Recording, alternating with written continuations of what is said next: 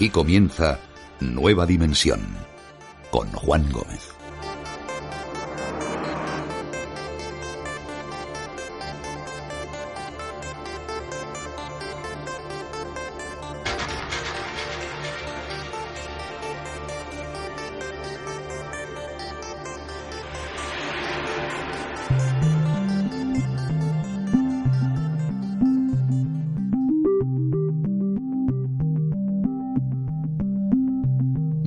Buenas noches a todos. Arrancamos una vez más esta aventura, abrimos nuestra ventana al misterio, como cada siete días, con todos vosotros, con esta gran familia dimensionaria.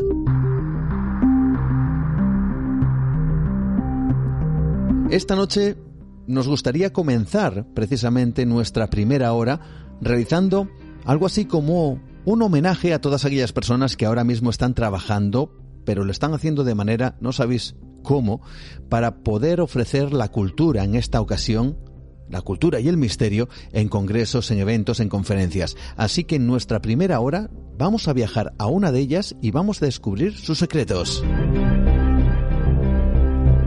Me gustaría que estuvierais todos muy atentos porque también viajaremos a lo largo de la historia y a través de los otros capítulos que nos ha traído y nos ha preparado nuestro compañero Pablo Tresgallo Vallejo. Ojo porque también tendremos algo que inquieta a nivel científico. ¿Quién se acuerda del agujero de ozono?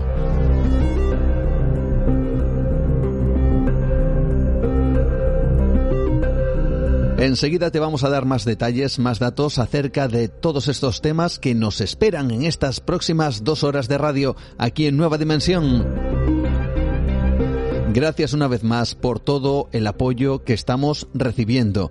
Gracias de verdad. Si alguien quiere conocer un poquito qué es lo que opina la gente de ese universo expandido que tenemos llamado Nueva Dimensión Premium, puede entrar en iVox, puede buscar los programas y puede leer lo que está poniendo la gente, que tremendamente alucinante. Os damos verdaderamente las gracias y si luego queréis apoyarnos, si luego queréis participar de ese universo expandido, pues por supuesto seréis todos bienvenidos porque es un mundo totalmente inmersivo donde contamos historias tremendamente alucinantes. Al menos eso es lo que proponemos, lo que queremos. Antes de ir, como siempre, como estas últimas semanas, antes de ir con los temas de esta noche, este es el tráiler de Nueva Dimensión Premium. Vi un cuerpo moviéndose en el cielo, justo después hubo un gran destello. Es destruido por un objeto volador no identificado. Me dijeron que nunca hablara del tema. En lo que a ti te concierne, esto nunca ha sucedido. Tren arriba y arran comienza a subir casi vertical, a máximo rendimiento, lo que da el avión. Cuando intentaba alcanzarla, de Desaparecía hasta que me atacó. Era de verdad. Le juro que creía que iba a morir. Y fue cuando bajé la velocidad, cogí los mandos, apunté y disparé. Espera, espera. ¿Entonces te enfrentaste a eso? Sí. Vi una potente luz en el cielo. Parecía ser seguida por unas esferas a su alrededor. Fue entonces cuando explotó. Nueva dimensión. Premium. Premium.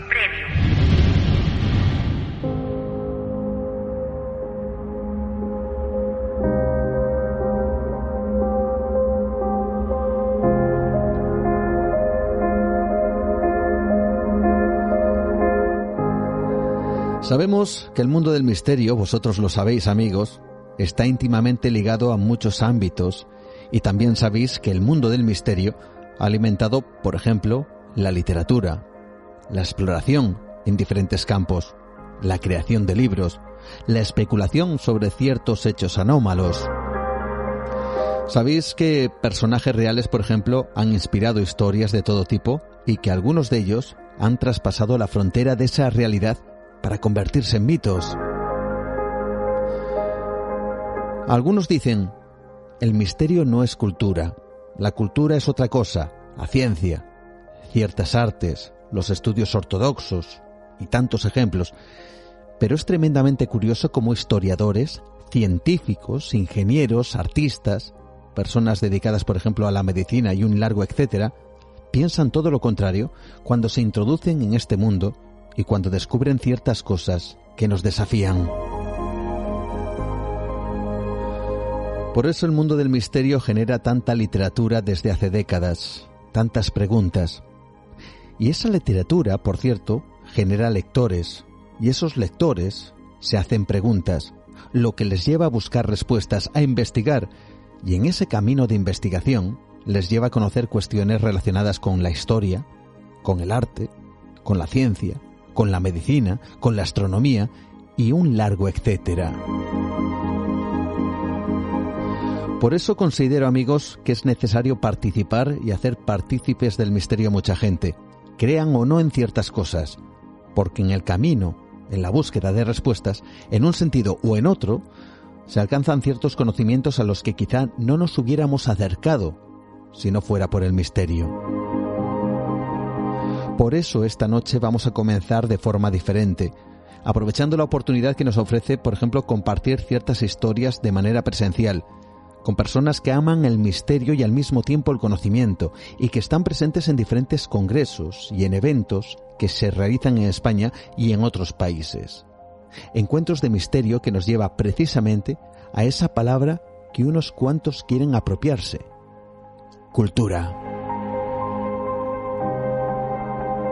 Así que esta noche os invito a que si podéis, os acerquéis a cualquiera de los congresos y ponencias que poco a poco se están organizando, que os dejéis llevar por aquello que para unos cuantos es imposible o no existe, que volvamos todos si podemos a cierta normalidad para que el misterio y la cultura se unan de nuevo. Así que esta noche hablamos de dos conferencias, dos que se van a desarrollar en Torrelavega, en Cantabria, pero que esto sirva como ejemplo de que no podemos quedarnos quietos. Y ahora más que nunca debemos romper la incertidumbre que nos rodea con nuestro afán absoluto de aprender. La primera parte del programa de esta noche es casi un homenaje a todos aquellos que están haciendo esfuerzos tremendos para sacar adelante sus actividades de misterio, quienes ahora ya no solo se enfrentan, por cierto, a la situación de la pandemia, sino también a esas miradas casi inquisitoriales de los que afirman que todo esto no es cultura y que en estos tiempos que corren tienen que hacerse o realizarse otras actividades culturales, otras que no hablen de misterios.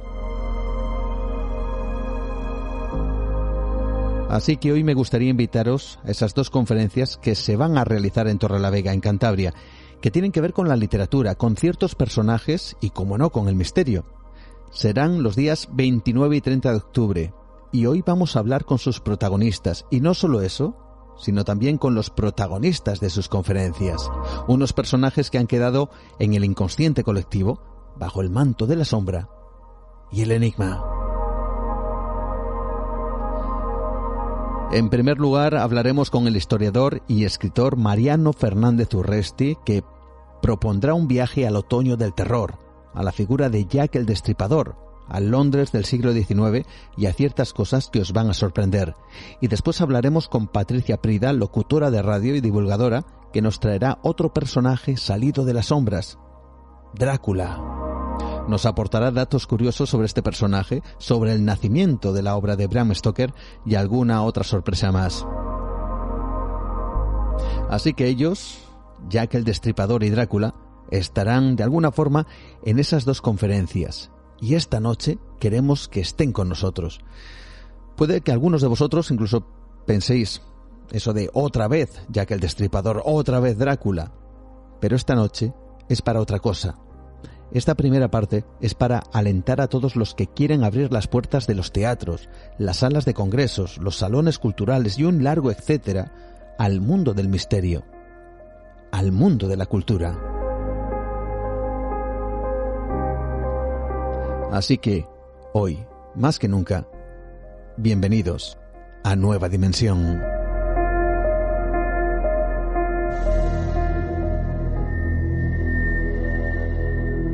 Jack el Destripador sigue vigente en el londinense barrio de Whitechapel. Se trata de la historia perdida de Jack el Destripador, quizá el asesino en serie más famoso. Del mundo. Alrededor de las tres y media de la madrugada del 31 de agosto de 1888, un carretero llamado George Cross recorría esta vía pública del este de Londres que entonces se llamaba Bucks Row cuando vio un bulto junto a una verja y se detuvo aquí. Al cruzar para investigar comprendió que se trataba del cuerpo de una mujer. Por las descripciones sabemos que llevaba un gorro de visera y que seguramente vestía un chaquetón de marinero y una bufanda holgada alrededor del cuello. De parecerse a alguien, sería a un marino. Era una pequeña caja de cartón que contenía medio riñón humano longitudinalmente dividido y una carta desde el infierno, afirmando que se trataba de la mitad del riñón que le había estirpado a una de las mujeres y que él había conservado. No iba firmada con nombre alguno, sencillamente decía, atrápenme si pueden.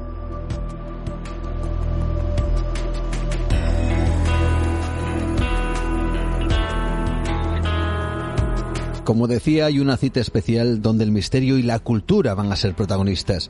Y también este personaje, Jack el Destripador. Y me gustaría que nos adentráramos en ese mundo icónico, precisamente de este eh, casi casi envuelto entre sombras asesino, con el historiador Mariano Fernández Urresti, que va a ser uno de los ponentes de esas dos conferencias que se van a dar en Torrelavega. Mariano Fernández Torresti, ¿qué tal? Muy buenas noches, bienvenido. Hola Juan, buenas noches, encantado de estar aquí con vosotros. Un verdadero placer, como siempre, preparando esas dos jornadas en donde el Samhain, el Halloween, se van a unir con estos dos personajes absolutos de, de misterio y bueno, ya forman parte de la cultura popular. Pues sí, es cierto. Fíjate, bueno, eh, yo me ocupé de Jack el Destripador de un modo indirecto en mi novela Las Violetas del Círculo Sherlock y en esa novela poníamos uh, un asesino real, Jack el Destripador, y un personaje de ficción que parecía real, eh, en este caso Sherlock Holmes, pero con Drácula sucede lo mismo. Es un personaje de ficción y sin embargo pues ya forma parte del inconsciente colectivo, ¿no? como figura del terror. Pero este, del que yo voy a hablar, de Jack, de Ripa, Jack el Destripador, que fue un personaje real, se ha convertido a su vez en un personaje literario, porque hay bueno, innumerables libros, ensayos históricos, psiquiátricos, criminológicos y también novelas a propósito de su figura. Eso por no hablar de las propias cartas que se le atribuyen. No todas sin duda fueron auténticas, pero él también, para empezar, se, fue el primer asesino en serie mm, contemporáneo que se mm, creó, digamos, un, un nombre artístico, entre comillas, esto último, en algunas de las cartas que fueron remitidas a la central de, noticias en Londres y, por vez primera, bueno, pues eh, al menos, como te digo, hay dos, tres tal vez que puedan considerarse auténticas o firmadas por el verdadero asesino y se, como digo, se bautizó con ese nombre mm. artístico, Jack el Destripador. ¿Crees que de alguna forma ese Jack el Destripador es que el, que escribió alguna de estas cartas eh, ¿Era consciente del impacto que esas eh, misivas iban a producir? ¿O de alguna forma sabía lo que iba a ocurrir a posteriori tras esa publicación? Bueno, pues él llegó a decir, bueno, se dice en algunas de esas cartas, que casi como que con él empezaba, pues, el, digamos, en la contemporaneidad, por decirlo de alguna manera. Yo no sé eh, si, evidentemente, tendríamos que estar en la cabeza de este sujeto y quiero creer que nunca tendría esa capacidad porque entonces tendría que pensar como él, mm. pero habría que estar en su cabeza para pensar eh, cuál era el propósito último de esta de esta rueda de crímenes que comenzó bueno, ni siquiera ni siquiera se sabe cuándo comenzó.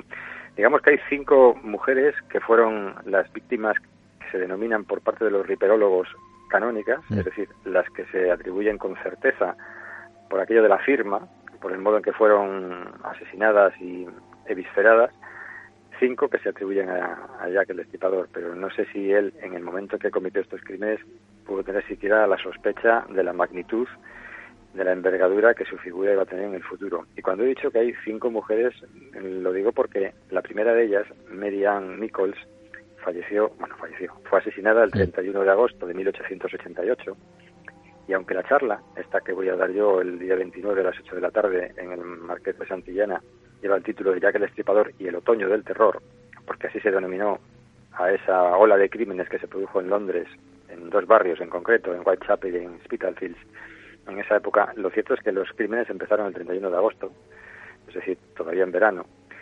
Marian Nichols fue la primera de esas víctimas canónicas, eh, pero como te digo, pues hay quien propone que tal vez eh, no fue la primera. Hay al menos dos mujeres que algunos eh, especialistas atribuyen su muerte a, este mismo asesino, Emma Smith, que había muerto asesinada, acuchillada el 13 de abril, y Martha Teibram, que había sido asesinada el 7 de agosto, es decir, 23 días antes del primero de los crímenes canónicos, el de Marian Nichols. El segundo ya totalmente admitido por los estudiosos ocurrió el 8 de septiembre, la víctima fue Elizabeth Annie Chapman, mm. y luego ya el 30 de septiembre se produce el famoso y extraordinario doble evento, es decir, en la misma noche asesina a dos mujeres, a, a Liz La Larga, que la llamaban así, a Elizabeth Stride, y a Catherine Eddowes, y finalmente el 9 de noviembre a Mary Jane Kelly. Cada uno de los crímenes fue pues, atroz. Todos tienen una serie de, connotaciones similares, mm. en el, salvo en el caso de Liz, de Liz Stride, que bueno, únicamente eh, y únicamente esto entre comillas la, le dio tiempo a degollarla, pero no a disferarla. En fin, estos fueron los hechos que sucedieron, como te digo, pues en, ese otoño del terror, en, una ciudad, en Londres, que tenía 6 millones de habitantes, pero en la que había que diferenciar claramente dos Londres diferentes. El Londres acomodado, el Londres de los eh, de las eh, personas, digamos, entre comillas, de bien, y el East End, en la zona este de Londres, dos kilómetros cuadrados con 600.000 habitantes distribuidos pues básicamente en estos barrios que te he dicho, Whitechapel y Spitalfields, repletos de inmigrantes judíos procedentes de la Europa del Este, de irlandeses que habían huido de la crisis de la, de la patata y sobre todo y especialmente miles de prostitutas. Había, para que te hagas una idea, para que se hagan una idea los siguientes, en dos kilómetros cuadrados había localizados por la policía, solo los que estaban localizados, 62 burdeles pero había cientos de casas donde se ejercía la prostitución, además de los patios y los callejones, mm. porque aquello era un dédalo de, de callejones, desnutrición, alcoholismo, en fin, todo esto, este era el coto de caza de, Jack el Destripador. Y claro, en aquel momento, pues, estamos hablando de 1888, Scotland Yard mm, pues no tenía capacidad para, para detener a un asesino de estas características de una manera rápida. Cuando yo escribí Las violetas del círculo Sherlock, acudí a la comisaría de Policía Nacional en Torrelavega y el comisario que me atendió entonces mm, extraordinariamente bien, pues me, me, decía, hombre, pues un asesino en serie de estas características hoy en día duraría dos, dos días en la calle. Mm. Pero claro, en aquel momento pues hay que pensar que, en fin, la, la policía de Scotland Yard se había creado 60 eh, años antes, pero mm, se carecía de, de los medios que se tienen, obviamente, no había bueno, para empezar, para que los oyentes hagan una idea, no, diferencian, no sabían diferenciar si aparecía en la calle, como así ocurrió, pues la sangre de un animal y la sangre de una persona. Mm. Tampoco tenían todavía ni siquiera los sistemas de, huellas dactilares, y ya no hablaremos del ADN, lógicamente, ¿no?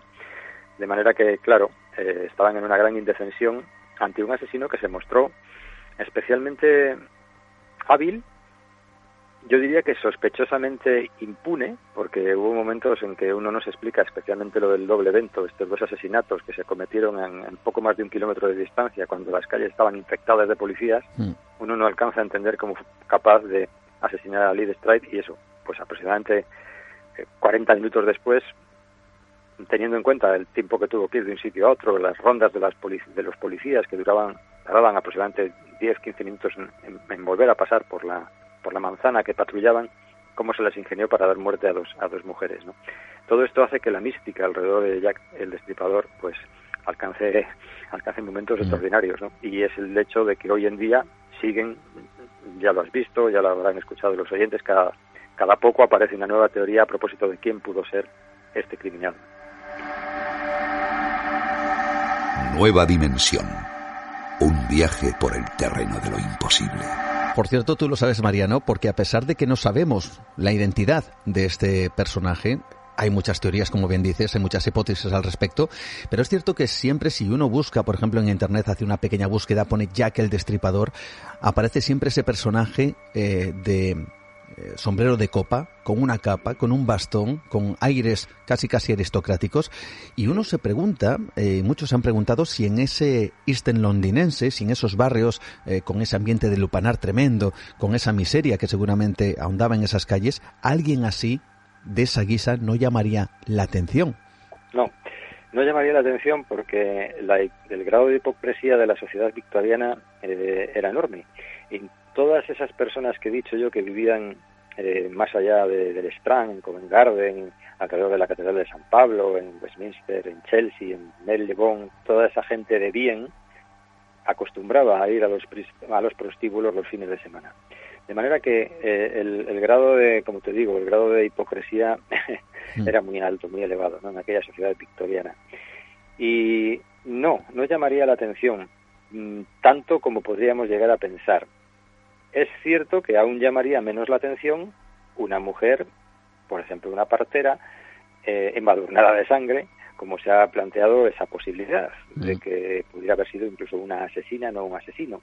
Pero no, no llamaría la atención hasta el extremo de que, como ya sabes, una de las teorías más populares, y no por eso la más eh, cierta, pero bueno, es una de las más populares, es que pudo haber tenido que ver la Casa Real eh, inglesa en estos crímenes, especialmente el príncipe Alberto Víctor, el duque de Clarence, el nieto de la reina, que era un habitual de los prostíbulos, y hay una teoría a propósito de que, bueno, en fin, pudo haber sido el médico de la reina, entonces eh, William Gould, el que hubiera eh, sido la mano ejecutora de, de, este complot, por decirlo de alguna manera, pero eh, William Gould tenía entonces 71 años, padecía apoplejía, no parece que fuera el hombre más, eh, eh, o que tuviera el pulso más ducho para, para, cometer estos crímenes. Pero es verdad que dado que en algunos momentos, en algunos de los crímenes, la, la evisceración parece haberse realizado en unas circunstancias poco propicias, oscuridad, eh, tensión nerviosa por la posibilidad de ser descubierto, bien por cualquier viandante, bien por los policías. Todo eso ha, llevado, ha invitado a pensar a algunos a, imaginar que ya que el Destripador tenía algún tipo de conocimiento de anatomía. Y de ahí a ir a este escalón siguiente, que es el del médico de la reina, pues hay un paso y hay quien lo ha defendido. No sé si es, ya te digo, no sé si es lo correcto, pero sí es lo más popular.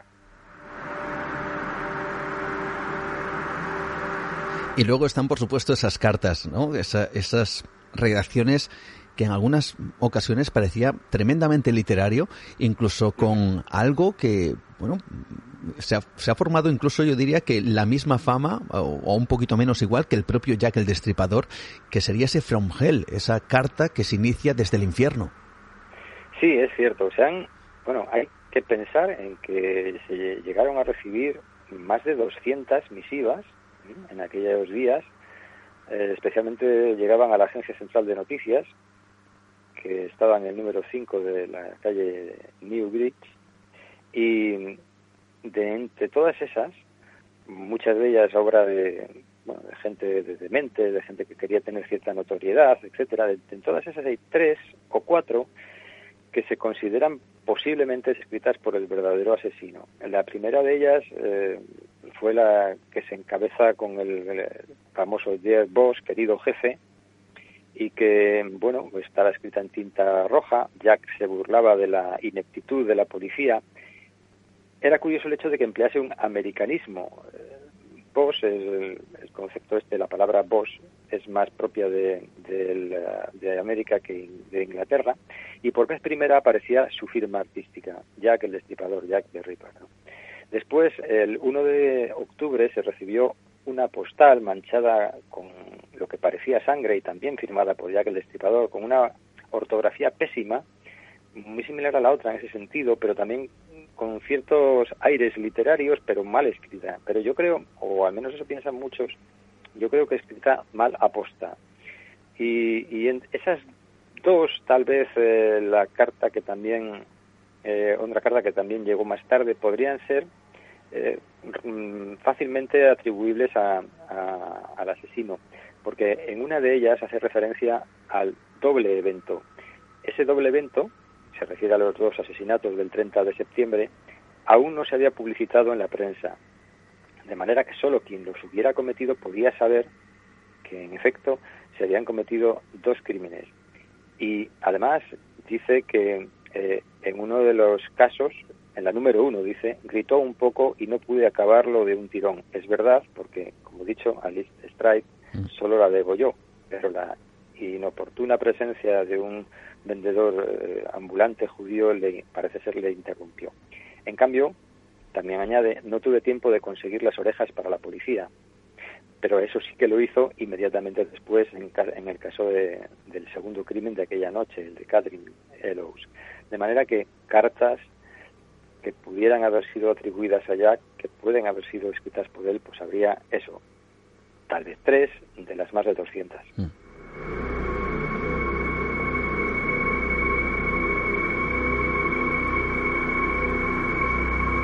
Una duda que puede que asalte a los oyentes es, ya que el destripador, este apelativo, ¿fue algo que le concedió la policía posterior o la prensa fue algo que se autoproclamó él? en estas cartas, ya te dije en, estas, en la primera de las cartas, es donde él, por vez primera, firma con ese nombre artístico. No fue, no fue una, un apodo que le pusiera la policía en absoluto.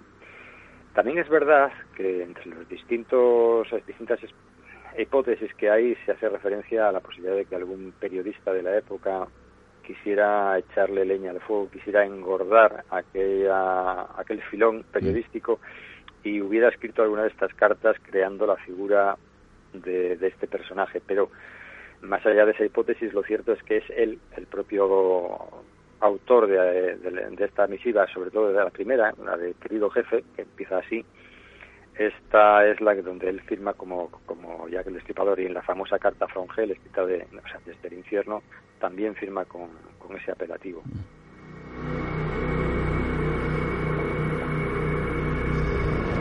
Lo decía al principio, y casi para hacer ese, ese cierre de ese círculo, nos encontramos a día de hoy con eh, bueno, diferentes tipos de asesinos y todos ellos también se llevan su apelativo. Precisamente dicen algunos que a partir de, de lo que Jack el Destripador genera. Eh, hasta entonces los asesinos no tenían ese apelativo casi casi de tú lo decías antes, eh, artístico, y fue en ese momento en cuando estos personajes empezaron a tener, vamos a decir que su, su minuto de gloria respecto a estas, estos motes que luego se quedarían para la historia. Sí, es cierto. Sabes también eh, que, bueno, pues estamos hablando de 1888, la prensa, había muchos medios de comunicación, muchos periódicos en, Londres en aquella época. Claro, eh, en otra época anterior, donde los medios de comunicación todavía no tuvieran esa presencia, evidentemente no tendría ningún sentido pues eh, jugar con la policía, porque en el fondo al final estos asesinos en serie lo que proponen es, en última instancia, una, una suerte de, de juego tratan de retar a la policía para demostrar qué inteligentes son y qué torpes son los policías y las cartas, y las pistas que a veces eh, proporcionan, que tantas veces hemos visto en las películas, etcétera, ¿no? Pues es una manera de retar a la policía y en última instancia casi, pues es un modo casi de, de ofrecer su cabeza, porque es muy difícil sostener ese pulso con la policía y que finalmente no te detengan. Pero en el caso, como decíamos, de Jack el Destripador, en este momento de, de la historia donde la, la policía no estaba preparada en 1878 para enfrentarse a un asesino como este, dado que, como te decía, pues bueno, la, policía tenía 60 años de, existencia, la policía había sido creada por Sir Robert Peel en 1829 y además sucedía que la gente miraba con malos ojos a la policía entonces. Aquella gente vestida con chaqueta y pantalón azul, con un casco de acero forrado de piel de conejo, que iba por ahí con una, un silbato, con una porra y una linterna de hoja de buey, pues no mm, despertaba demasiadas simpatías, con lo que todavía esto pues facilitaba más las acciones en una ciudad que estaba alumbrada por, por, luz de gas, mm. por farolas de gas, con mucha presencia de niebla, en fin, en definitiva, eh, era un territorio idóneo para que un tipo como este, y fíjate, sin querer decimos tipo en masculino, mm. pues eh, y se cobrara a las víctimas que se cobró. Pero lo, lo, extraño de todo esto, y esto sí que me gustaría recalcarlo, es algo que también en mi novela Las violetas del círculo Sherlock, donde hay un copycat, un asesino en serie que copia los crímenes de Jack, pero en una ciudad claramente identificable, que es Torre la Vega, en pleno siglo XXI, eh, se, esforzó Jack y se esforzaba eh, pues el criminal en mi novela en presentar un determinado aspecto en la escena del crimen, en una puesta en escena, porque en el, en el East End de Londres la muerte de una prostituta no significaba noticia alguna. Morían pues con mucha frecuencia y muchas. Mm. Muchas veces su cadáver simplemente se tiraba al Támesis y aquí paz y después gloria. Pero ¿por qué? Y esta es la gracia del asunto, ¿por qué estas al menos cinco mujeres presentaban en, el, la escena del crimen esta puesta en escena peculiar? ¿Y por qué fueron cinco? ¿Y por qué después de Mary Kelly, el 9 de noviembre de 1868, cesaron los crímenes de Jack? ¿Acaso fue Jack detenido? ¿Acaso Jack simplemente eh, le detuvieron y no sabemos que no sabía ni la policía que lo habían detenido? ¿Acaso Jack se marchó? ¿O es que tal vez tenía un objetivo claro, que era estas cinco mujeres y no ninguna otra? Realmente es uno de esos enigmas y una de esas preguntas eh, que permanecerán en el aire. Yo no sé, casi casi Mariano, para terminar esta parte, luego enseguida vamos a recordar cuándo va a ser esa conferencia y en el marco en donde se va a desarrollar, eh, pero a lo largo de este tiempo, hablamos de más de 100 años, eh, bueno, pues ha habido todo tipo de teorías, pero también habrá habido todo tipo de información inventada y falsa que, que no tenga ningún sentido. Pues sí, la verdad es que si mira, si, si te pongo, si, me pongo a citar eh, eh, estos supuestos eh, Jack el Destripador o, o, personajes que se han citado como posibles, además mm. del ya mencionado nieto de la reina, pues encontramos de todo. Jace Maverick, uno de los posibles, George Chapman, Michael Ostroh, Aaron Kosminski, eh, los que quieras, eh, John Druid, Walter Sickett, y cada periódicamente cada año se publica un nuevo libro que parece revelar, según la propaganda de turno, la gran solución al enigma. Pero lo cierto es que eh, nunca se ha sabido y además te diría que casi espero que nunca se sepa, porque la gracia de este asunto es justamente esa, quién demonios fue Jack el Destripador, porque hay algo inquietante, todavía más, mm. que es el hecho de que el, el jefe o el inspector que estuvo al frente de las investigaciones, que era un hombre condecorado, un hombre que tenía, en fin, todo, todo tipo de parabienes, Frederick George Aberline, en la famosa película From Hell, interpreta ese papel Johnny Depp. Este hombre era súper metódico, tenía 84 menciones de honor, en fin, eh, un, verdadero y magnífico funcionario de policía. Pues bien, este hombre tenía la costumbre de llevar eh, un diario en el que anotaba pulcramente todos los detalles de las investigaciones que llevaba a cabo. Y curiosamente, no hay ni una sola página dedicada a Jack el Destripador. Qué curioso. Entonces, se ha empezado, sí, se ha empezado a hablar del Gate, ¿vale?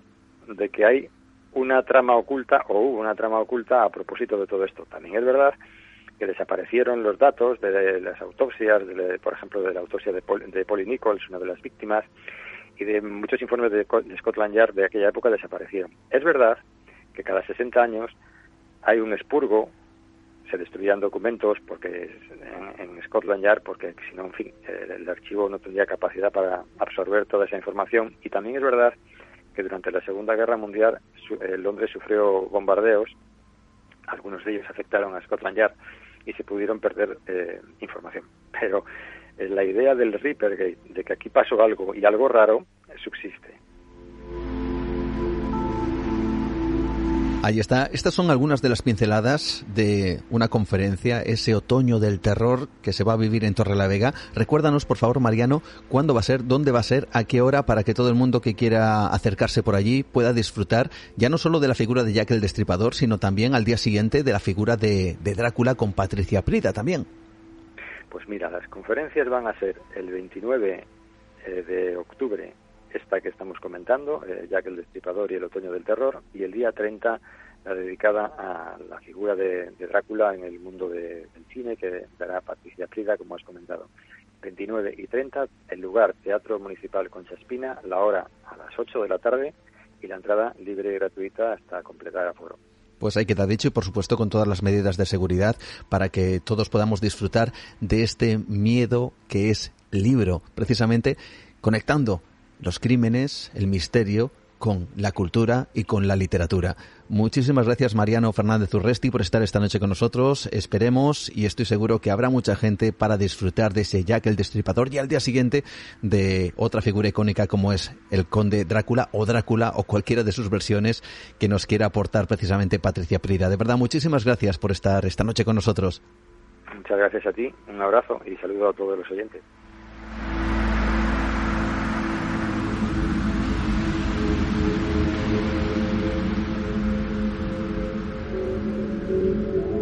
Nueva dimensión.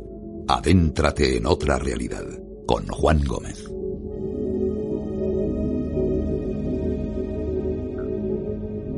Ahí está nuestro primer invitado, nuestro primer viaje al encuentro del misterio y de la cultura, precisamente con Mariano Fernández Urresti.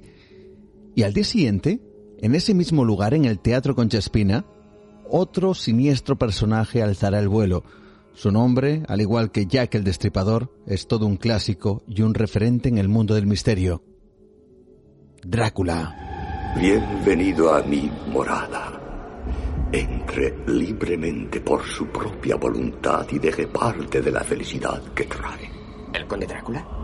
Yo soy Drácula. Y le doy la bienvenida, señor Harker, a mi casa. ¿Y este es el retrato de Vlad el Empalador? Este retrato es una copia.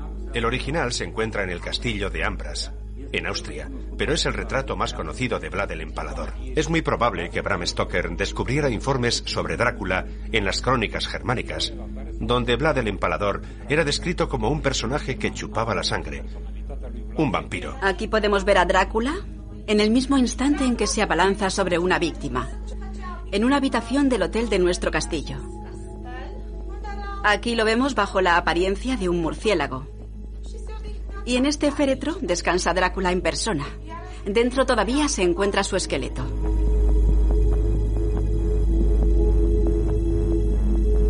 Otro de esos personajes que van a ser protagonistas, como decía en Torrelavega, día 30 de este mismo mes de octubre, y además con una apasionada precisamente por todo este mundo, por una locutora, por una divulgadora excepcional y que esta noche está con nosotros. Ella es Patricia Prida. ¿Qué tal? Muy buenas noches. Bienvenida a Nueva Dimensión. Muy buenas noches, Juan. Encantada de que me recibas en tu cripta particular. Una cripta especial que hoy se abre precisamente para adentrarnos en ella y encontrarnos a un personaje, lo decía antes, que forma parte de los mitos absolutos. Yo creo que ya es muy difícil romper eh, la figura de Drácula y transformarla en algo, no sé, más científico, si queremos denominarlo así. Ya formará parte de los mitos para siempre. La verdad es que sí, que la figura de, de Drácula ha llegado un momento en que ha traspasado, como tú bien has dicho, muchas fronteras y ya se ha convertido en todo un icono pop, en un icono popular, ¿no?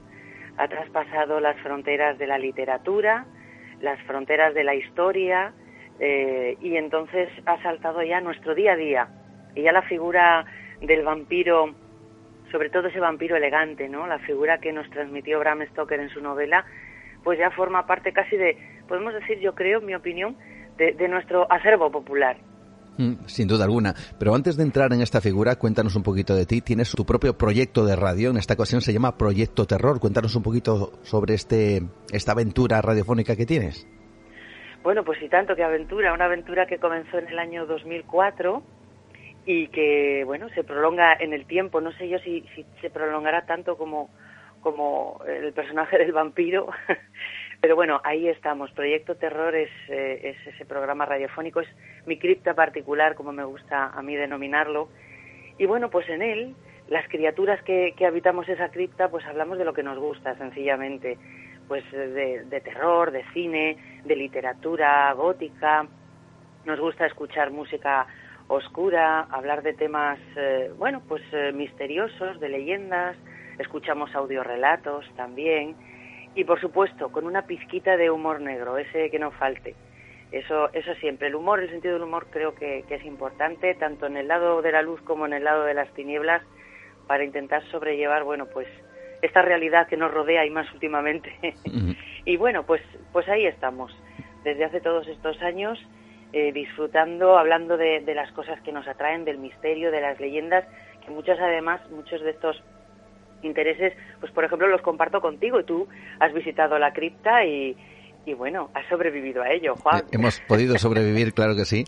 Hemos podido salir indemnes de ese lugar que, bueno, que tiene un montón de cosas y que está vinculado directamente también con la cultura. Por cierto, Patricia, a ti te encanta el mundo gótico. Incluso ahora mismo estoy viendo una imagen, una fotografía tuya en donde, con una ligera sonrisa, se intuye un colmillo. ¿Qué es para ti este personaje, Drácula?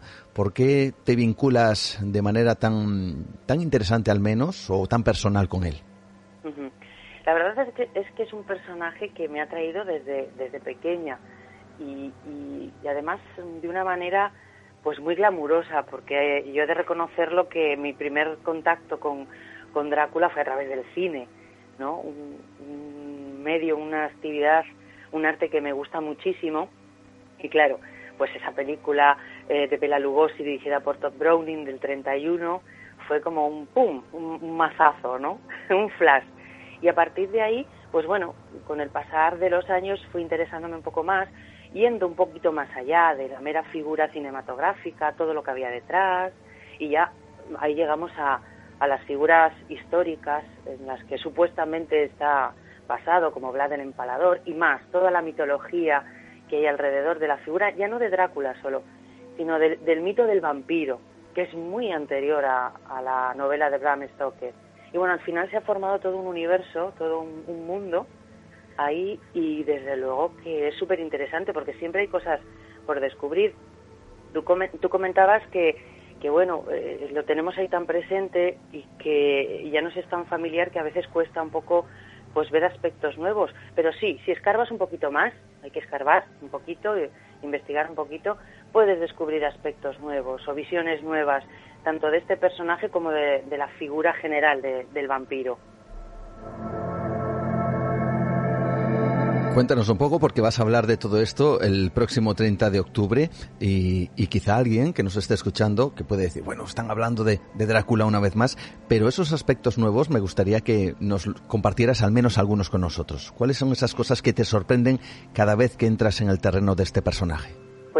Sí, porque hay que recordar que la novela fue publicada a finales del siglo XIX, pero ya hay trabajos literarios anteriores basadas en la figura de un vampiro, no del conde como lo describe eh, Stoker, pero sí que ya encontramos esa, esa figura seductora a la parte peligrosa, esa figura poderosa, enigmática, que, que atrae y repele por igual. Bueno, pues tenemos eh, el vampiro de Polidori, que digamos que es el pistoletazo de salida dentro de la literatura gótica a esa figura, ¿no? Del, no muerto. Eh, es una, una obra muy interesante, un relato muy atractivo, publicado en 1819. Y bueno, pues fue esa historia creada en Villa Diodati, a la par que Frankenstein y, otras obras, en, en aquellas noches de verano tan tormentosas, en donde, bueno, Frankenstein, perdón, Shelley, eh, su esposa Mary Shelley, eh, Lord Byron, Polidori, pues se retaron a crear historias de miedo, ¿no? Influenciados por las historias de fantasmas alemanas que estaban muy en boga en aquella época. Y entonces, bueno, pues Polidori mm, creó pues este relato, el vampiro. Y a partir de ahí, pues también comenzó parte de la leyenda. Eh, por otra parte, tenemos los folletines de mediados del 19 titulado Barney el vampiro, y ahí también, pues Bram Stoker, por supuesto, conocía estas obras y, todo esto estaba en ebullición en su cabeza, porque hay que recordar que Stoker, a pesar de terminar siendo un mozalbete bien plantado, casi dos metros de estatura, fornido, deportista en la universidad, de niño pues fue bastante enfermizo y pasaba mucho tiempo, tuvo que pasar bastante tiempo en cama pero eso no evitó que su imaginación creciera, se alimentara, porque bueno, siguió estudiando en casa y su madre también le contaba historias, historias pues de, seres misteriosos, de seres mágicos. Hay que recordar que estamos en Irlanda, que tiene bueno pues una base de mitología realmente apasionante. Y bueno, pues, pues todas esas ideas todo eso que él iba aprendiendo, iba leyendo, pues lo fue almacenando y eso también le sirvió para crear eh, ese personaje ya tan mítico como es Drácula. Y luego tenemos, bueno, pues otra obra que es de Sheridan Le Fanu, que es Carmila, el mito vampírico eh, entre, entre mujeres con toques lésbicos, que bueno, pues es del año 1871 y desde luego que hoy en día se lee de una manera muy, pues muy normal, pero hay que situar todas estas obras en su contexto histórico y lo que supusieron, ¿no? De cara al público, cómo fueron recibidas. Y realmente es muy interesante, pues ver cómo eh, pasaron a través del filtro de Stoker, por supuesto contando con el tema histórico de Vlad Draculea, el príncipe de Valaquia, mm. y otra figura, en este caso femenina, como la condesa Bazori, la condesa sangrienta, eh, que no fue bebedora de sangre, sino que se bañaba en ella, con, bueno, con la vana idea de, de, que así iba a mantener su, su, belleza eternamente, gracias a la sangre de doncellas, de, vírgenes. En fin, pues todo esto eh, y mucho más es lo que fue almacenando y ordenando en su mente Bram Stoker para finalmente publicar su famosa novela. Nueva dimensión. Descubriendo algunos detalles, puede que desconocidos quizá para algunas personas que siguen el mundo del misterio y que también puedan seguir esta figura. Hablas de anécdotas mientras Bram Stoker estaba realizando su particular versión de Drácula, recogido también de todas estas historias anteriores. Cuéntanos alguna de ellas. Bueno, pues por ejemplo, el mismo título de la novela. En un principio Stoker no la iba a llamar Drácula, sino que la iba a llamar sencillamente Vampir, así, tal cual. Pero fueron sus editores, no él, sus editores eh, los que pensaron que mm, ese, esa, ese título pues no era lo suficientemente atractivo, eh, la palabra bueno ya era conocida, entonces decidieron de entre todos los nombres que aparecían, que se barajaban en, la novela, que el autor, bueno, pues iba reflejando, eh, sus editores al final decidieron que, vamos a eliminar este vampir que es tan general y vamos a poner este otro otro título de, Drácula, este Draculea, este hijo del dragón. y, y desde luego que acertaron porque, bueno, no tenemos más que comprobar cómo en pleno siglo XXI ya es casi casi pues como una marca, ¿no? el, Drácula. Son esas, eh, esas situaciones que se dan, que parecen, bueno, unas situaciones muy, muy que, no tienen ni chicha ni limona, como se suele decir, que parece que no van a ser tan extraordinarias y luego al final definen enormemente, pues, eh, como en este caso, eh, una novela que ha trascendido los límites del tiempo. Quizás si se hubiera titulado, no lo sabemos, Vampir, pues puede que no hubiera tenido la repercusión que llegó a tener y, la marca prácticamente de Drácula, como tú lo decías antes, como una especie de figura del pop que ha llegado hasta nosotros a pesar de ser una figura realmente gótica. Esto es muy extraño, ¿no? Porque, porque diferentes generaciones eh, cogen esta figura y la adaptan a su propia, a su propia vamos a decir, em, realidad, ¿no? Sí, arriman el asco a su sardina. sí, sí que es verdad que hay figuras que, bueno, son así, traspasan, eh, tienen, están definidas, digamos, de una manera, tienen un ambiente, una estética, unas maneras, y algunas están destinadas a quedarse en su ámbito y no salir de ahí y ser conocidas pues por las personas que se acerquen a esos ámbitos. Sin embargo, hay otras que son tan grandes que necesitan más espacio, se extienden y, no es que se adapten, sino que la gente eh, los adapta. Eh, de ahí que, bueno, pues eh, veamos la figura del conde. A veces sí que también es verdad que siendo tan tan popular a veces se vulgariza, por así decirlo, ¿no? También un poco se, cuando se masifica tanto algo, un concepto tiene esas dos vertientes, tiene esas dos caras de la misma moneda. Se puede vulgarizar, pero al mismo tiempo eh, pues también llega ¿no? a todo el mundo. Y de ahí el intentar un poco, eh, pues abarcar un poco más, y, yo lo que pretendo en esta charla es dar esas pinceladas, esos detalles que hacen que este, este personaje sea tan atractivo, que la gente no se quede en, en la superficie, en lo que vulgarmente, entre comillas, pues se conoce, sino que hay mucho más. Es un personaje profundo que tiene muchas aristas y vamos a escarbar en, todo ello y vamos a descubrir mm. cosas nuevas. Es lo, que, es lo que pretendo, al menos. Y por supuesto, de una manera amena, ¿eh? no voy a soltar un rollazo que digas, uff, esta como se enrolla. No, no, no, no. Eh, curiosidades, anécdotas y de una manera muy amena y con ese puntito también de sentido del humor. Mm. Por cierto, eh, he leído por ahí en algún sitio que, que el propio Bram Stoker dice que se le apareció una especie de imagen de rey de los vampiros que salía de su tumba en busca de sangre después de una noche de un gran atracón a cangrejos que le produjo esas pesadillas o esas cosas febriles. ¿Esto es así? ¿Forma parte de la leyenda o es verdad o forma parte de esos mitos que ya se van elaborando? Mm, yo creo más bien que forma parte de, de esos mitos que se, que se van, se van sumando se van sumando, porque yo al menos por lo que he podido investigar acerca de la figura del escritor, eh, uno puede pensar a priori que al escribir una novela de esta índole, pues este hombre podría ser, no sé, quizá un excéntrico, eh, una persona eh, extravagante. No, no, era un hombre súper trabajador, con una capacidad de trabajo increíble, porque escribía muchísimo, pero él la, mayor parte de su tiempo la dedicaba a representar a un actor de carácter, un actor teatral de la época, Henry Irving, y entonces tenían una relación, bueno, que a veces parece hasta platónica.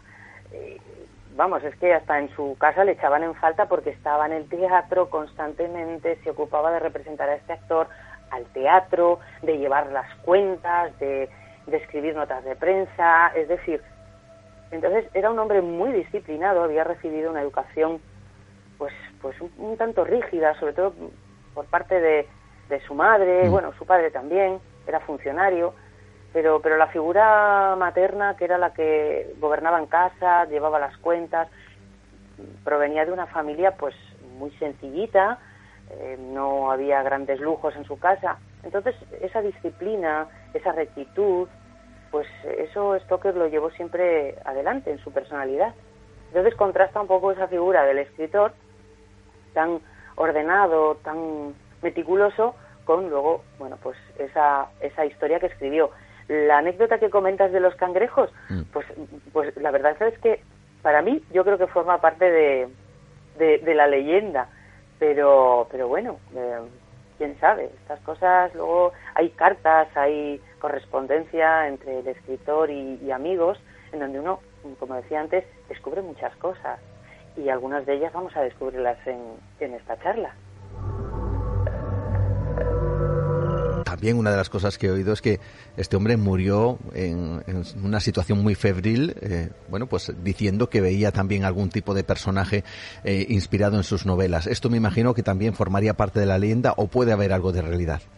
Hombre, hay que entender que, en esa situación, en ese tránsito, pues eh, los delirios pueden surgir y no cabe duda que uno puede delirar con cosas que conoce, con cosas que han estado constantemente en su cabeza, porque eh, el espíritu irlandés eh, sí que estaba ahí.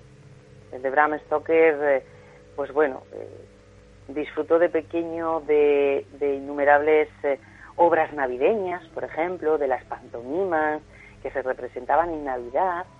Em, eh, la cultura irlandesa, como comentaba antes, es muy rica en seres, por ejemplo, féricos, en esas historias de hadas, de duendes, eh, de, de, genios del bosque.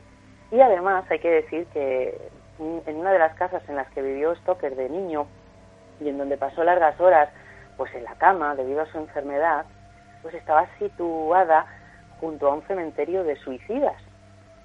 Y entre las leyendas e historias que le contaba su madre, y luego, bueno, pues rodeado de esos escenarios, pues me imagino que al final, en una situación como es, bueno, pues ese tránsito a, la muerte, y enfermo y en estado febril, pues eh, esos personajes, esos seres que han ido contigo a lo largo de tu vida, en tu, en tu imaginación, en tus escritos, pues al final, de alguna manera, salgan al exterior. Mm. Y bueno, pues en esa situación de, de muerte, pues quién sabe, puede que la acompañasen en la recta final.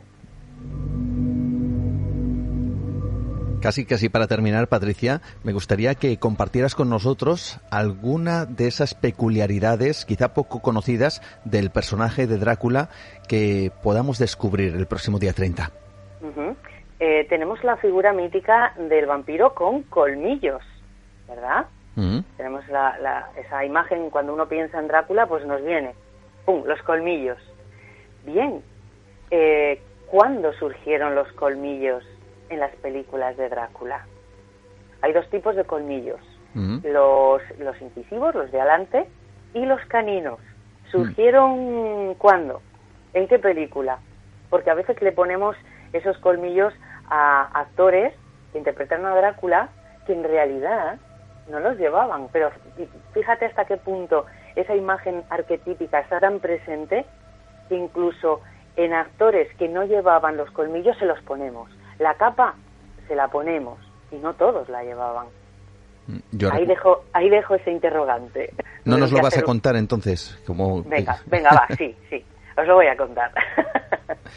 Los incisivos aparecen en esa película del año 22, Nosferatu, y luego en los años 70 en la, en la versión que, hizo, en la versión que interpretó Klaus Kinski, la imagen y semejanza de la del año 22, ¿no? Con eh, esa cabeza rapada.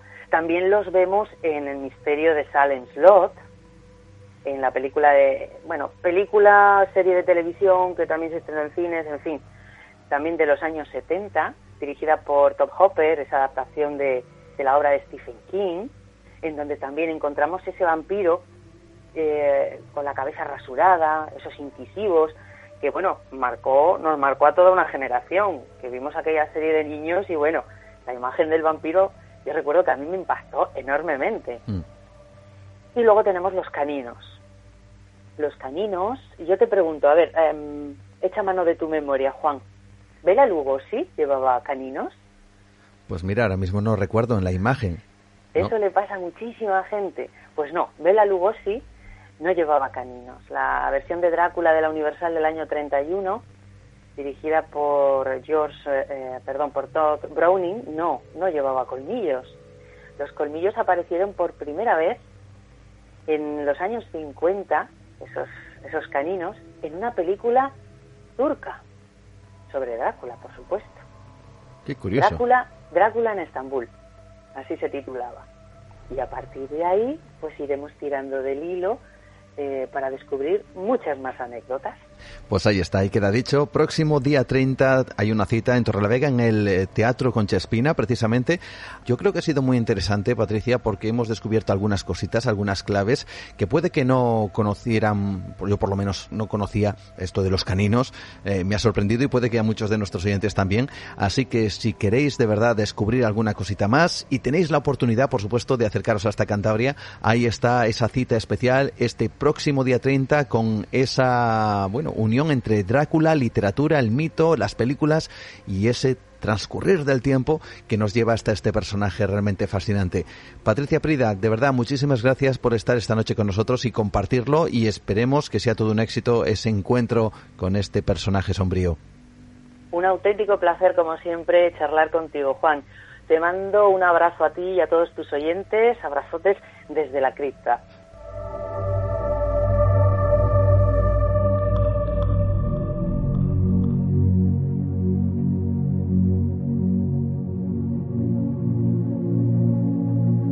Ahí está casi nuestra primera hora de programa dedicada no solo a estos dos icónicos personajes, sino también a promover, por supuesto, la cultura y el misterio en esa cita en Torrelavega, pero que, insisto, puede ser en cualquier otro lugar, en cualquier punto donde se busque la divulgación de una forma diferente y bajo un prisma que nos aporte otra visión de la realidad congresos, ponencias, conferencias, eventos que están vinculados al misterio y que desde luego hace falta apoyar, como también, y para que luego no me riñan, otros eventos como los deportivos, cine, teatro y un sinfín de ellos más, y que todos están haciendo un esfuerzo extraordinario para llevarlos adelante. Por supuesto, en el terreno que nos toca, en el terreno del misterio estamos más involucrados, pero todo nuestro apoyo para quienes buscan en estos días abrir las puertas a algo más que a la incertidumbre. A todos, gracias. y a todos nuestro apoyo. Y ahora avanzamos entrando casi casi en nuestra segunda hora de programa. Todavía nos queda abrir muchas puertas, abrir esta ventana al misterio a otros horizontes, pero antes, como siempre, nuestras vías de contacto. En Facebook Nueva Dimensión o mi perfil Juan Gómez Ruiz. En Twitter arroba Nueva de Radio. Instagram Nueva Dimensión Radio. Por supuesto nuestro email nueva de radio arroba gmail.com y nuestro número de WhatsApp 643 84 83 63.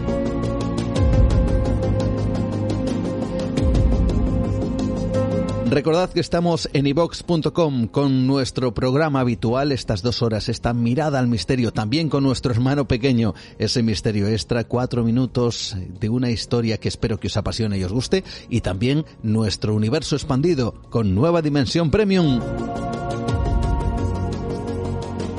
Y avanzando en este instante, no queremos saltarnos ni mucho menos cada vez que llega nuestro compañero Pablo Tresgallo Vallejo. Por eso viajamos a por los otros capítulos de la historia. Capítulos que nos van a llevar hasta un personaje, un español que dicen creó un estado en Brasil, un estado independiente. Vamos a conocer su nombre, vamos a conocer esta historia tan curiosa que tiene, por supuesto, su pequeño punto de misterio en cuanto en muchas ocasiones se trata de cómo ciertas figuras desaparecen precisamente de los capítulos de nuestra historia. Bueno, pues bien merece la pena recuperarlos, recordarlos con nuestro compañero Pablo Tresgallo Vallejo. Atentos, que abrimos esos otros capítulos de la historia. Nueva Dimensión. Con Juan Gómez, adéntrate en el mundo del misterio y lo desconocido. Ya han muerto dos hombres. Nah, yo no puedo creer en esas tonterías que cuenta Huerequeque. Amigos, el motor funciona. A eso le llamo yo un trabajo intelectual. Han muerto dos hombres. Podemos arrancar el motor y enganchar el ancla al cabrestante. De ese modo el barco subirá por su propia fuerza. ¿Eh? ¿Qué le parece? Dígame, ¿qué le parece?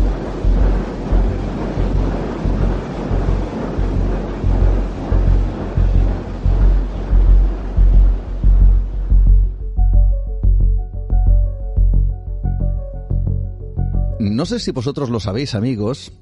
Yo aquí tengo un libro ficticio, un libro que no existe, pero que en realidad sí.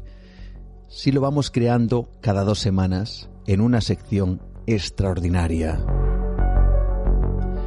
En este libro ficticio, yo abro sus páginas y siempre me encuentro cosas increíbles, cosas alucinantes, cosas, cosas que desconocía. Y cada capítulo es un capítulo nuevo, un capítulo diferente, de nuestra historia. Y hay un autor especial que nos hace viajar a través de, precisamente, cada uno de estos capítulos. Él es Pablo Tresgallo Vallejo. Él es una persona que viene cada dos semanas a hacernos, yo diría que, que a veces los ojos chiribitas con ciertas cosas que sorprenden. Hace un par de semanas estábamos hablando de esa cámara de ámbar, ese objeto que tiene un valor extraordinario y que desapareció en la Segunda Guerra Mundial a manos de los nazis. Y muchos de vosotros no conocíais esta historia. ¿Sabéis por qué no lo conocíais? Pues porque quizá no teníais ese libro, el de los otros capítulos de la historia. Pero ese libro lo estamos haciendo semana tras semana o cada dos semanas precisamente con ese autor que tenemos precisamente hoy aquí en Nueva Dimensión una vez más. Pablo Tresgallo Vallejo, tu libro extraordinario, ¿verdad? Pues sí, tiene ya unas cuantas páginas, no te creas, está, se está engrosando cada vez más y veremos hasta, hasta dónde llega. La verdad es que la historia da para muchos capítulos extraordinarios y hoy es uno de ellos en donde yo me asombro cada vez que me cuentas ciertas cosas y yo creo que la audiencia también. Eh, yo no sabía que había un hombre, un señor llamado Luis Gálvez eh, Rodríguez de Arias, un español, que había creado un país. ¿Esto es así?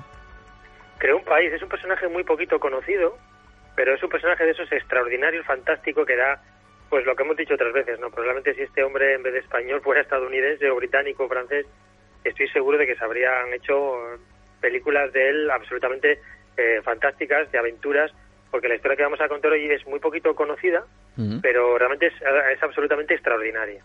Pues vamos en busca de esa auténtica aventura dentro de estos otros capítulos de la historia.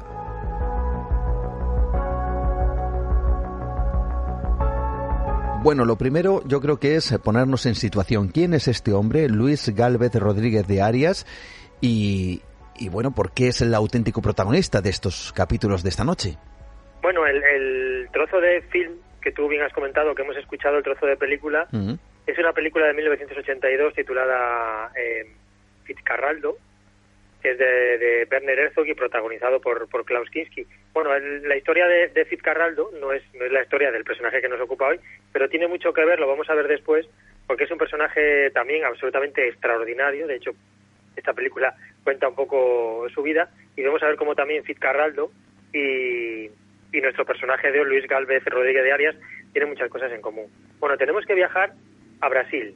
Vamos a Brasil y concretamente al estado de Acre, que es uno de los estados de ese inmenso país amazónico que, es Brasil. ¿no? Bueno, pues a finales del 19 y principios del 20, esta región amazónica de Acre protagonizó un episodio que, bueno, que está relacionado con, con la independencia de este territorio con respecto a, Brasil, a, Bolivia, que eran estos dos países que se disputaban constantemente este territorio. ¿no? Es, digamos que es un, episodio prácticamente olvidado por la historia y que hoy vamos a recordar porque vamos, como hemos dicho, pues hay, sobre todo porque hay un personaje español que va a jugar un papel muy importante. Mm. Entre 1899 y 1903, la región del Acre, eh, que es un territorio selvático, era, era y es muy rico en, en caucho y está ubicado en un territorio donde digamos que comparten frontera Brasil, Bolivia y Perú. Y bueno, por, protagonizó un episodio que es tan intenso como efímero y como y a la vez, como hemos dicho, muy poco conocido. Vamos a ver ese efectivo, yo creo que los dos adjetivos que mejor lo califican, intenso y efímero. Un auténtico aventurero, fíjate, yo estoy viendo una fotografía de este hombre con eh, una pequeña barba, con un bigote eh, bueno, pues eh, casi casi distinguido, podríamos decir, mm. una mirada, yo diría que incluso intensa, y, alguien que decidió proclamar la auténtica República de Acre. Cuéntanos. Esa, fotografía que estás viendo es la única fotografía que hay de este hombre. Es la única fotografía que hay. Solo hay una fotografía de él, eh, está tomada sobre el año 1900 y es la única fotografía que hay de él, por mm. cierto. bueno, el territorio de, de Acre formaba parte del Imperio Español eh, bueno, pasando a Bolivia en casi su totalidad después de la independencia de este país en 1825. Pero también es verdad que los límites con Perú y sobre todo con Brasil, pues nunca quedaron muy claros. No es una región eh, pues muy apartada, de difícil acceso y bueno, digamos que Acre se convirtió en una especie de tierra de nadie, donde ningún gobierno ejercía realmente un control efectivo. ¿eh? No quedaba muy claro de quién era esa región, aunque en principio pertenecía a Bolivia. Así podía haber seguido siendo, seguido siendo pero bueno, un hecho que, que ocurre en la historia, que más concretamente en 1839, hace que la historia de este, de este territorio cambie para siempre. Y es que en ese año, en 1839, Charles Goodyear descubre el proceso de vulcanización del caucho. Esto y el boom de los medios de transporte, tras la segunda revolución industrial, hace que a partir de 1880 pues el caucho tuviese una gran demanda. Y claro, el Acre, como, la región de Acre, como hemos dicho, es muy rica en caucho. Acre, pues eso, Mm, el Murican Caucho como toda la Amazonía y eso hace que se desarrollen urbes muy grandes en torno a esta, a esta explotación del caucho, como por ejemplo Iquitos, que pertenece a Perú, o Manaus, en Brasil. La historia de Manaus también es muy curiosa, daría también para otro programa, ¿no?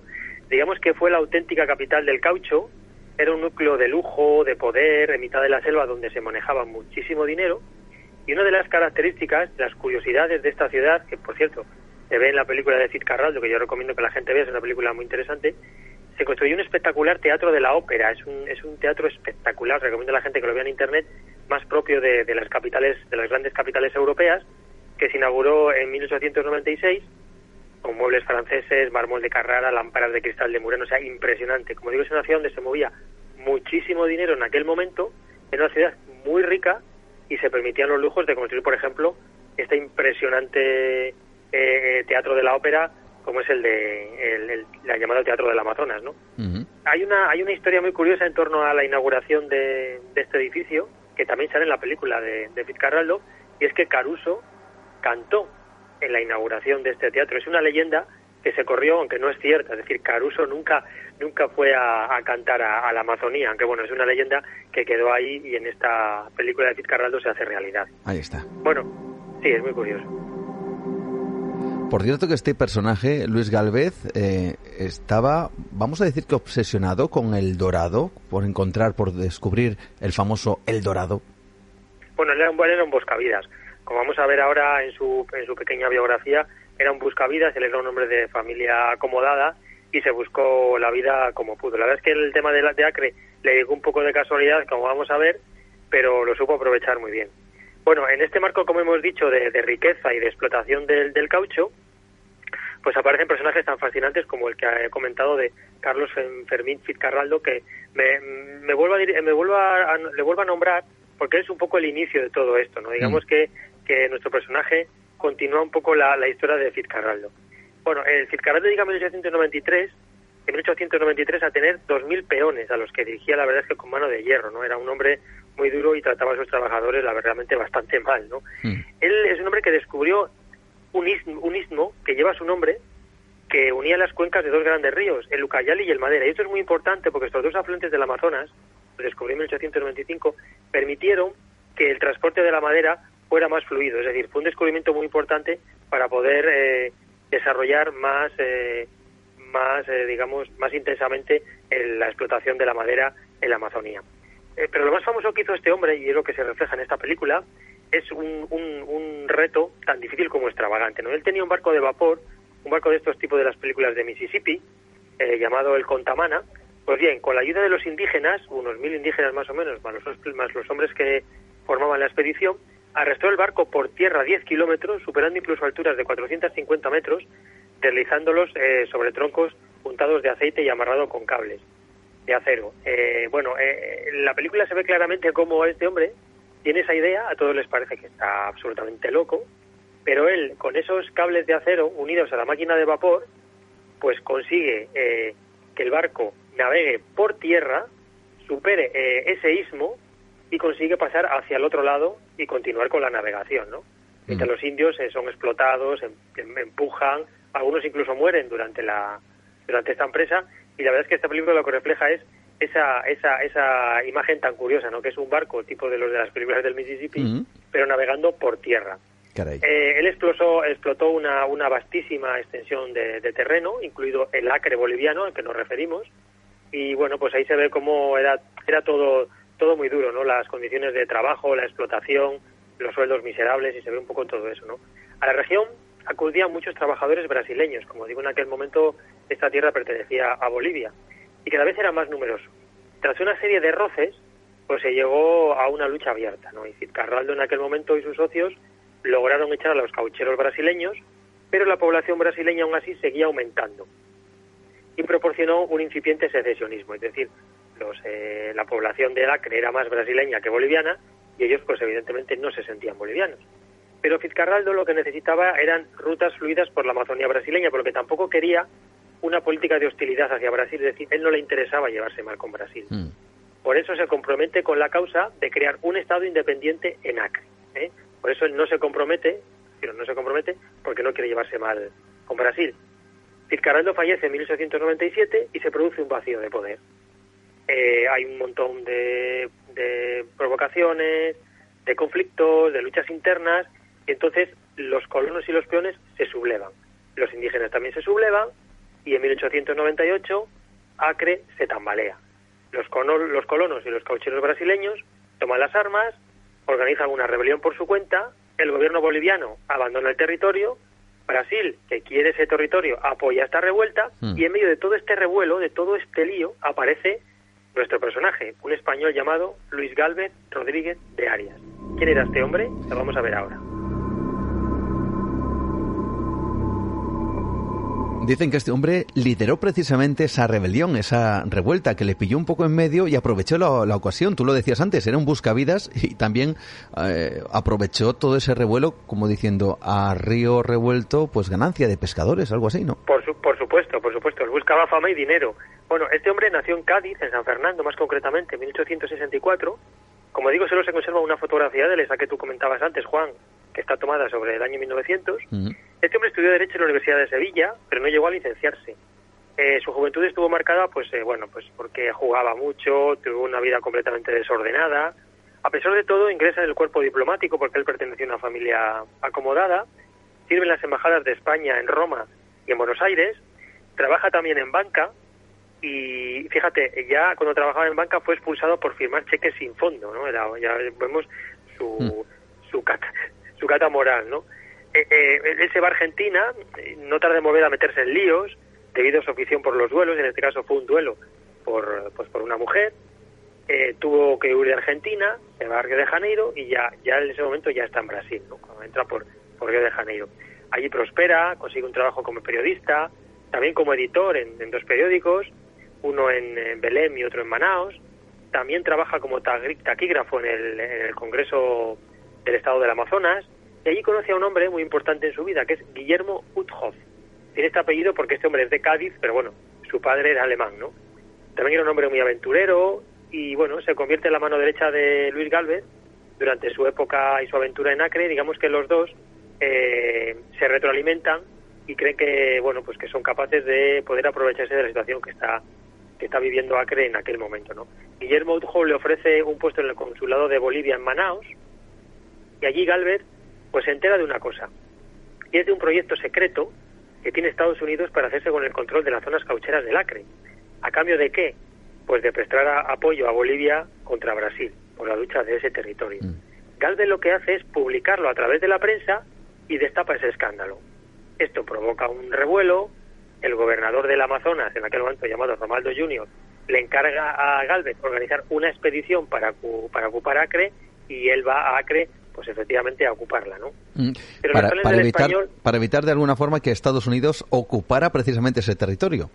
Bueno, Estados Unidos no es que quisiera eh, exactamente ocupar el territorio, pero sí que se quería, digamos, hacerse con el control de todas las zonas caucheras y aprovecharse y explotar el caucho, pero solamente con empresas de Estados Unidos. Mm. Digamos, no es una invasión como tal, pero es una invasión, digamos, económica, ¿no?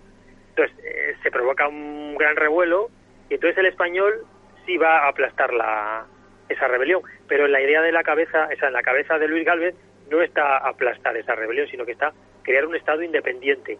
No quiere unirse a Brasil, quiere crear un Estado independiente dirigido por él. Otro factor que le favorece, además, y él es muy inteligente y lo sabe, es que hay una guerra civil en Bolivia. Porque, bueno, eh, Bolivia fue derrotada en la, en la guerra contra Chile y, bueno, después de esta, de esta derrota eh, provocó mucha inestabilidad en, Bolivia y, se, y hay una guerra civil, ¿no? En esta guerra es curioso cómo, durante que muchos de nuestros oyentes, y quizá tú, Juan, también lo has oído, Bolivia en aquel momento, antes de la guerra con Chile, tenía una salida al mar. De hecho, Bolivia conserva aún una fuerza naval, ¿no? Porque tiene aspiraciones de conservar, o sea, de recuperar en algún momento esa salida al mar. Mm. Eh, para Bolivia fue muy traumático esta pérdida de esta pérdida de, de su costa, de unos 400 kilómetros de costa, se quedó sin mar y bueno, después de un tratado en 1904 perdió absolutamente todo toda posibilidad, ¿no? Pero fíjate, incluso en 2018, se hace nada, eh, la corte una la corte internacional tuvo todavía que resolver un litigio por el cual Bolivia, la Corte Internacional de Justicia, quería que Chile tenía eh, tenía la obligación de reunirse con Bolivia para tratar ese tema para buscar una salida de Bolivia al mar. Por supuesto fue rechazado y Bolivia sigue sin mar, ¿no? Pero bueno, es una herida que de aquella época todavía tiene Bolivia mm.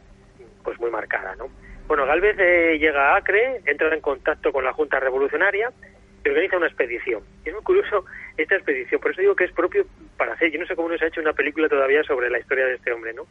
Son 20 españoles, son veteranos de la Guerra de Cuba, la Guerra de Cuba de 1898, y van con fusiles y con, cargados, o sea, armados con fusiles, y también, bueno, les acompañan unos mercenarios brasileños. Para él, eh, esta causa suponía una motivación extra, porque eh, digamos que a su manera quería un poco como vengarse de ese desastre de España contra Estados Unidos en la guerra de Cuba, y una forma de vengarse.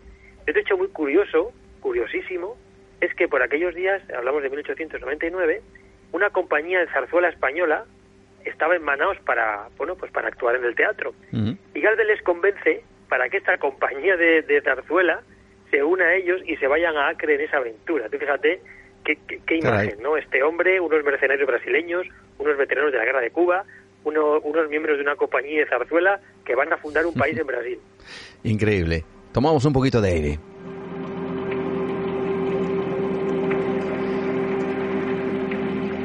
La verdad es que suena un poquito a chiste, ¿no? Un español, un brasileño y una compañía de zarzuela van a un país.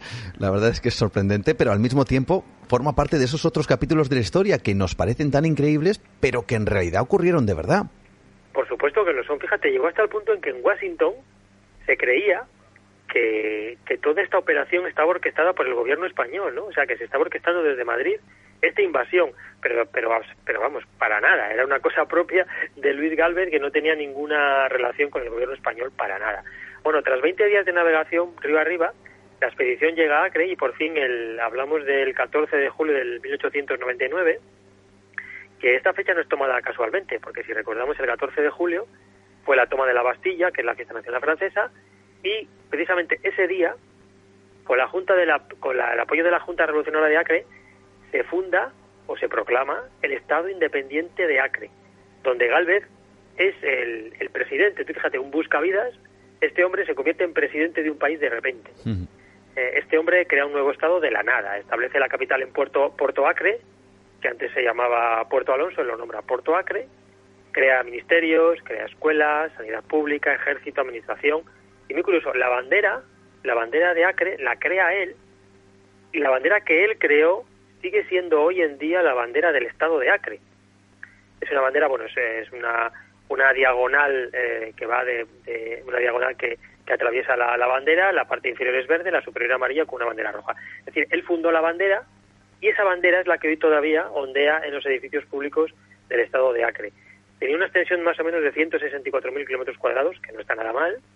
También eh, formó un servicio postal Luego comentaré una curiosidad con el servicio postal de Acre, muy, muy curioso. Y también hizo una cosa muy importante, que es que abolió los matrimonios entre serengueiros. Los serengueiros son los, eh, los que trabajan en el caucho, ¿no? tanto los trabajadores como los pequeños empresarios del caucho. Y es que muchos de estos serengueiros, ante la falta de mujeres, se casaban con niñas y abusaban de ellas. Entonces, él, bueno, una cosa que hizo bien fue que abolió estos matrimonios para que no se abusara de, estas niñas. Eh, pero el nuevo estado de Acre la verdad es que no recibe ningún reconocimiento internacional, ningún país reconoce este Estado, no tiene mm. ningún apoyo.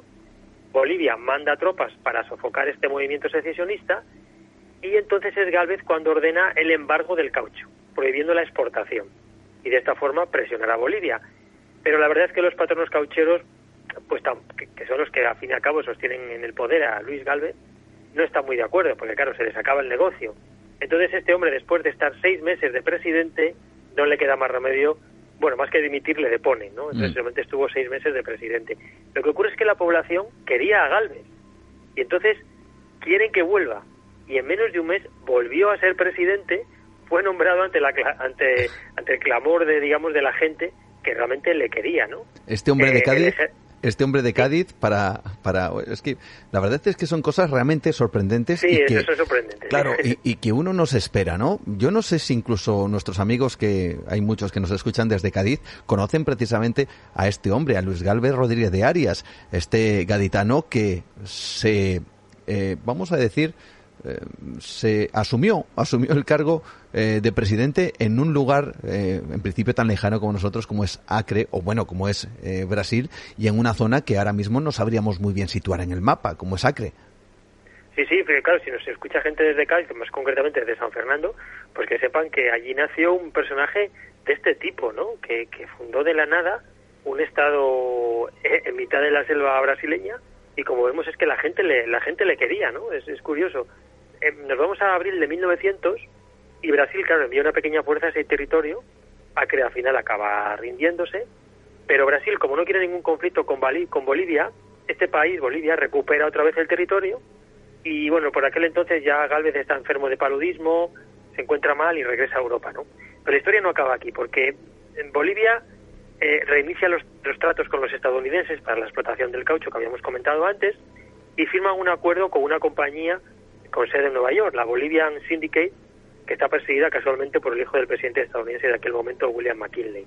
Cuando los erengueiros, o sea, los trabajadores del caucho, se enteran, se enfurecen, organizan un nuevo ejército, organizan una nueva, una nueva expedición, la llamada Expedición de los Poetas, eh, dirigida por un periodista, precisamente, no por un militar. Entonces, van a luchar eh, por sus tierras, por sus derechos, y entonces proclaman la Segunda República de Acre, es decir, Acre tiene un Estado independiente efímeramente, vuelve a manos de, Bolivia, pero posteriormente se proclama la Segunda República de Acre en noviembre de 1900.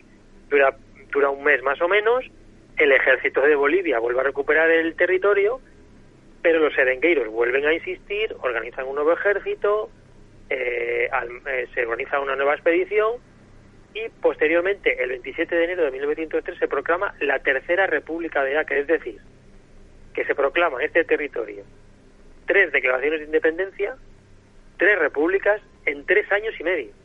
Fíjate la situación histórica que se vive en aquel momento en Acre, ¿no?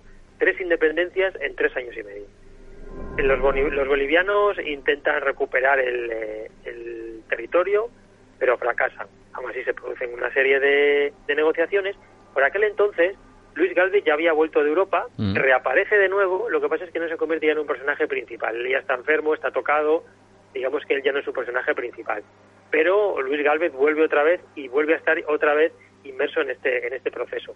A final, en 1903, en noviembre, se firma el Tratado de Petrópolis, por el cual eh, la totalidad del territorio de Acre pasa a ser brasileño y Bolivia, pues claro, ha perdido muchísimo territorio, ¿no? Porque, bueno, eh, este, este, tratado y otro tratado del llamado de Ayacucho, que se firmó en 1867, para que nos hagamos una idea, en estos años Bolivia pierde un total de una extensión más o menos como la que pueda tener Alemania, que no es poco, ¿eh? En esos dos tratados, una extensión como la de Alemania es perdida a favor de, de Brasil. Nueva dimensión. Entiendo que Luis Galvez no se vuelve a convertir en presidente de Acre, ¿no? Cuando regresa. No, ya estaba muy enfermo, se convertía en un personaje secundario y ya no. Además, el negocio del caucho por aquel entonces da un vuelco. Mira, porque Gran Bretaña empieza a plantar semillas de la, de, la misma especie, la Evea brasilensis, pero la empieza a plantar en sus colonias, por ejemplo en Malasia, a partir de 1898. En esta zona se forma también un núcleo cauchero muy importante, todo el sureste de Asia, y claro, es una zona mucho más accesible que el Amazonas, es más fácil de transportar. Mira, en 1915 Asia ya produce el doble de caucho que el Amazonas. En 1920, ocho veces más. Y en 1939, el 98% de la producción mundial se produce ya en el sudeste asiático. Por lo mm. tanto, las grandes fortunas amazónicas se arruinan. Y la ciudad que hablábamos antes de Manaos, que es una ciudad rica y poderosa, pues se convierte en una ciudad pues que no es ni la sombra de lo que fue, ¿no? Todos hemos visto ciudades o territorios que tienen, por ejemplo, cuando la fiebre del oro, ¿no? Ciudades que lo tienen todo, ricas, llenas de gente, donde hay de todo tipo de lujos y de repente por una circunstancia, sobre todo económica en este caso, pues se convierte en una ciudad pues que no ni la sombra de lo que fueron, ¿no? Y eso es lo que pasó con Manaus. Pero bueno, Galvez eh, todavía está todavía está vivo, él vuelve otra vez a Europa, escapa de Brasil a través de la Guayana inglesa, llega a Madrid y allí fallece en 1935. Y es curioso porque está enterrado en el cementerio de la Almudena, pero no se sabe dónde. Es decir, la tumba de, Luis Galvez no está localizada. Se sabe que está en Almudena, pero no está localizada. O sea, que una, especie de enigma ahí dentro de lo que sería el, último destino de este hombre. Totalmente. Pero mira, Galvez, como digo, digamos que tiene un, eh, un legado ¿no? en el estado de Acre. Aparte de la mm. bandera, que sigue manteniéndose la bandera que él mismo diseñó, hay un busto en la, en la, en la Asamblea Legislativa que él mismo creó también. Hay un busto, se puede ver en internet, hay un busto de él con una frase que dice: Si la patria no nos quiere, creemos otra. Viva el Estado Independiente de Acre. Esa estatua está dedicada a él y esa frase la dijo él. También hay un, el, mercado de abastos de la capital, también lleva su nombre. También hay un río, un pequeño río, un afluente amazónico, eh, que también lleva su nombre. Es decir, que él, bueno, dejó una, una herencia, ¿no? Y, además, otra cosa que ya para finalizar con, con la biografía de Luis Galvez, cuando comenté antes de lo de los sellos, mm. bueno, es que es curiosísimo que él creó, evidentemente, un servicio postal y se crearon unos sellos del Estado Independiente de Acre, y hoy en día, igual que hablábamos, ¿te acuerdas? Hace unas semanas sobre las monedas de los eh, de las leproserías, mm. que eran muy valiosas, pues esto pasa con los sellos. Solo existen en la actualidad seis sellos del Estado Independiente de Acre. Solo seis. Y son probablemente, bueno, o de, no sé si los más, pero de los más valiosos en el mundo de la filatelia. Son muy, muy valiosos. Un hombre que creó ministerios, fundó escuelas, hospitales, un ejército, un cuerpo de bomberos, incluso ejerció de juez y además en ese servicio postal eh, creó unos sellos que ahora mismo son valiosos. Decías seis únicos sellos de este estado de Acre. Qué increíble. Yo no sé si conocíais amigos este personaje. Este hombre muere incluso su tumba es un misterio, pero yo creo que esto tiene más eh, continuidad, ¿no? Porque de alguna forma conecta con Brasil y la Segunda Guerra Mundial y algo que pues aparentemente aparentemente no tendría nada que ver, pero pero el caso es que lo tiene, ¿no? Claro que tiene que ver, porque tiene mucho que ver con Acre y con el caucho, porque eh, bueno es otro capítulo de estos que podríamos haber eh, contado en aquella sección de la cara de la Segunda Guerra Mundial y también es un hecho que es poquísimo, muy muy poco conocido, pero es que Brasil también participó en la Segunda Guerra Mundial y vamos a ver de qué manera, ¿no? Mm, los llamados serengueiros, como decía antes, los trabajadores y los pequeños empresarios del caucho eh, se convirtieron, bueno, los llamaban, en aquel momento lo llamaban los soldados de borracha, traducido digamos que eran como los soldados de goma. Y ahora vamos a ver por qué lo llamaban los soldados de goma. La participación de, la, de Brasil en la Segunda Guerra Mundial, como digo, es un capítulo muy poquito conocido, pero como digo es muy interesante. Y viene al caso porque tiene mucho que ver con el caucho y con ella, como digo, el estado de Acre.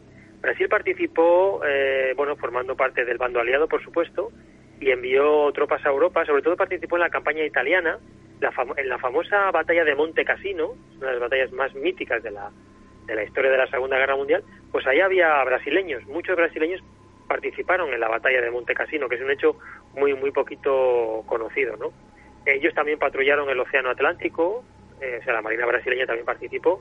En total, unos 26.000 soldados participaron brasileños en la, en Segunda Guerra Mundial, los llamados praciñas. Se llamaba praciñas de los soldados que participaron en la Segunda Guerra Mundial. Oficialmente, las víctimas brasileñas de la Segunda Guerra Mundial fueron 2.000, pero en realidad no fue así, porque para mantener el esfuerzo bélico se decretó la movilización de todos los, bueno, de muchísimos trabajadores de forma forzada para extraer el caucho y muchos de ellos, miles, murieron con la extracción del caucho por las pésimas condiciones laborales. En aquel momento presidía el país, y ahora vamos a ver por qué se les obligó. ¿eh?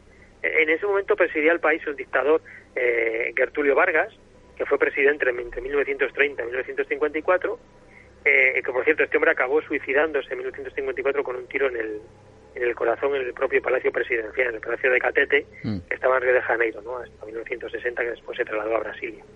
Bueno, pues ¿cuál fue el motivo en el que Brasil entró a la guerra? Pues mira, cuando Japón invade Malasia e Indonesia, las Indias Orientales, a finales de, entre finales del 41, principios del 42, pues claro, los aliados pierden las reservas de caucho. Como dijimos, todo el caucho, la mayor parte, el 28%, estaba en el sureste asiático. Al ser invadido por Japón, por Japón los aliados pierden esa, esa fuente de, riqueza y tan necesaria que es el, el caucho, ¿no? Entonces, todo eso pasa a manos del eje, a manos de Japón, el aliado de Alemania. Y entonces, el 22 de agosto del 42, Brasil entra oficialmente en la, en la guerra. La historia se remonta a un acuerdo que tenían Brasil y Estados Unidos en 1941, cuando los norteamericanos, después de Pearl Harbor, entran en la guerra. Este acuerdo, que entre otros beneficios, pues determinó la llegada de la tecnología y la industria siderúrgica a, Brasil, pues prevía el pago de 200 millones de dólares por la adquisición de equipos bélicos, incluido el caucho. Para mantener ese esfuerzo bélico, los aliados exigieron a Brasil 45.000 toneladas de caucho al año. Pero en aquel momento, como digo, la mayor parte estaba en el sureste asiático y de esas 45.000 toneladas que se pedían, solo se extraían 18.000, con los 35.000 trabajadores más o menos que había en ese momento trabajando en el caucho. Entonces el presidente Vargas inicia una campaña propagandística para captar trabajadores voluntarios eh, para trabajar en el caucho. Y Estados Unidos se compromete a pagar 100 euros por cada jornalero contratado. Mm. Imaginaros la escena. Los camiones con altavoces diciendo que la victoria de Brasil depende del caucho, la victoria de los aliados depende de los trabajadores del Amazonas. Entonces, digamos que promocionan y publicitan un reclutamiento de, trabajadores eh, de serengueiros para trabajar en el caucho. ¿Quién se, ¿Quién se alista? Pues bueno, la mayoría de estos voluntarios, como podemos imaginar, pues eran gente pobre, campesinos que estaban arruinados pues a causa de la sequía y otras inclemencias del tiempo y que no tenían, digamos, pues otro medio, otro medio de vida. Eh, se les prometió una serie de cosas que luego era todo mentira. Por ejemplo, se les prometió que el 60% de las ganancias obtenidas del caucho y el 50% de otros productos, como la madera o los frutos secos, pues eh, se les daría a ellos también. ¿no? Era una especie de incentivo para, para que fueran a ese viaje de ida, que para, como veremos luego para muchos fue solo de ida, no de vuelta, ¿no? Se les eh, prometió asistencia médica gratuita, etcétera, una serie de cosas que hizo que 60.000 trabajadores se alistaran, pero como vamos a ver ahora, toda esta aventura no fue más que un engaño.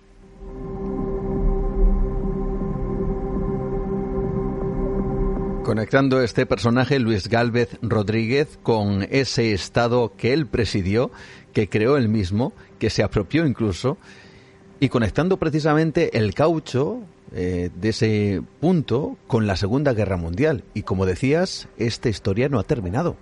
No ha terminado, porque mira, todos estos trabajadores, todos estos serengueiros, cuando llegan, eh, vieron que fueron alejados en barracones, no nada de los que les habían prometido. Y nada más llegar, se topan con esa dura realidad, ¿no?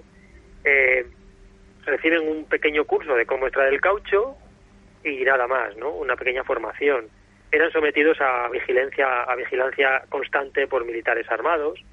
Eh, bueno, los erengueiros eh, tienen que luchar, eh, tienen que, digamos, que avanzar por la selva hasta las zonas donde está el caucho. Y durante ese viaje muchos, pues, andando en, en, en camión, en barco, pues muchos mueren, ¿no? Pues por las consecuencias, pues muchas enfermedades que se que se, que se cogen en la selva y que en ese momento pues las condiciones higiénicas no permiten una curación y fallecen en el momento, ¿no? La batalla del caucho, que fue como se definió esta lucha personal por la supervivencia de todos esos trabajadores brasileños del caucho, hizo que se denominara así precisamente la batalla del caucho y que lucharan posteriormente, como vamos a ver, pues como que se les reconociera como víctimas también de la, de la guerra.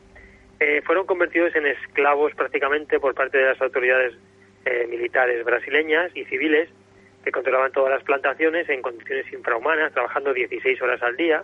Para que nos hagamos una idea, empezaban a trabajar a las 4 de la mañana y acababan a las 8 de la tarde.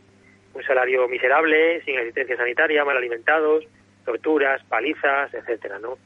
Eh, a los que no fallecían por agotamiento lo hacían por enfermedades, pues yo qué sé, malaria, hepatitis, fiebre amarilla, eran atacados por animales salvajes como los jaguares, las serpientes, los escorpiones, es decir, era un auténtico infierno, ¿no? Mm de los 100.000 trabajadores que al final, forzosamente, fueron a trabajar, la cifra de muertos es tremenda, son 30.000. Es decir, 30.000 trabajadores forzados a trabajar en el caucho fallecieron durante este tiempo, ¿no?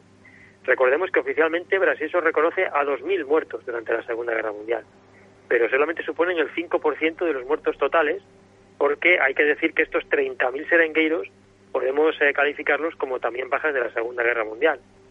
Cuando la guerra acaba, Fíjate qué, qué, tragedia, ¿no? Qué, qué mm. triste final para, estas, para estos trabajadores.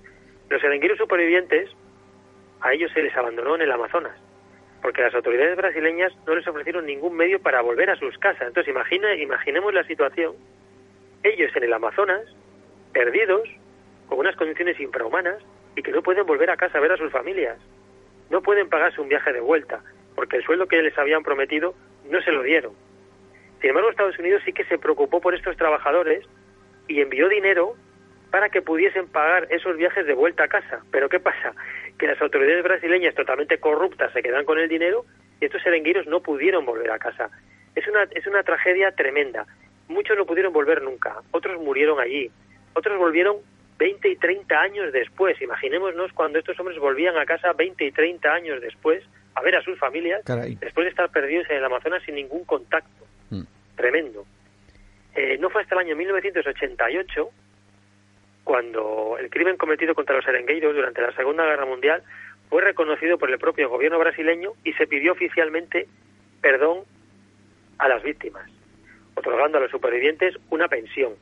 Y en 2014 Brasil por fin pagó una indemnización económica a los, a los 6.000 serengueiros que todavía vivían en 2014 y si no vivían a los familiares de los ya fallecidos. Pero todo esto tras muchas denuncias y una concretamente que fue a la Comisión Interamericana de Derechos Humanos que está en Washington, le reconoció este derecho y por fin el gobierno brasileño se lo reconoció y les pagó una indemnización que no, no digamos no alivia todo el sufrimiento, pero bueno, por lo menos los supervivientes y las familias pues pueden cobrar una indemnización económica.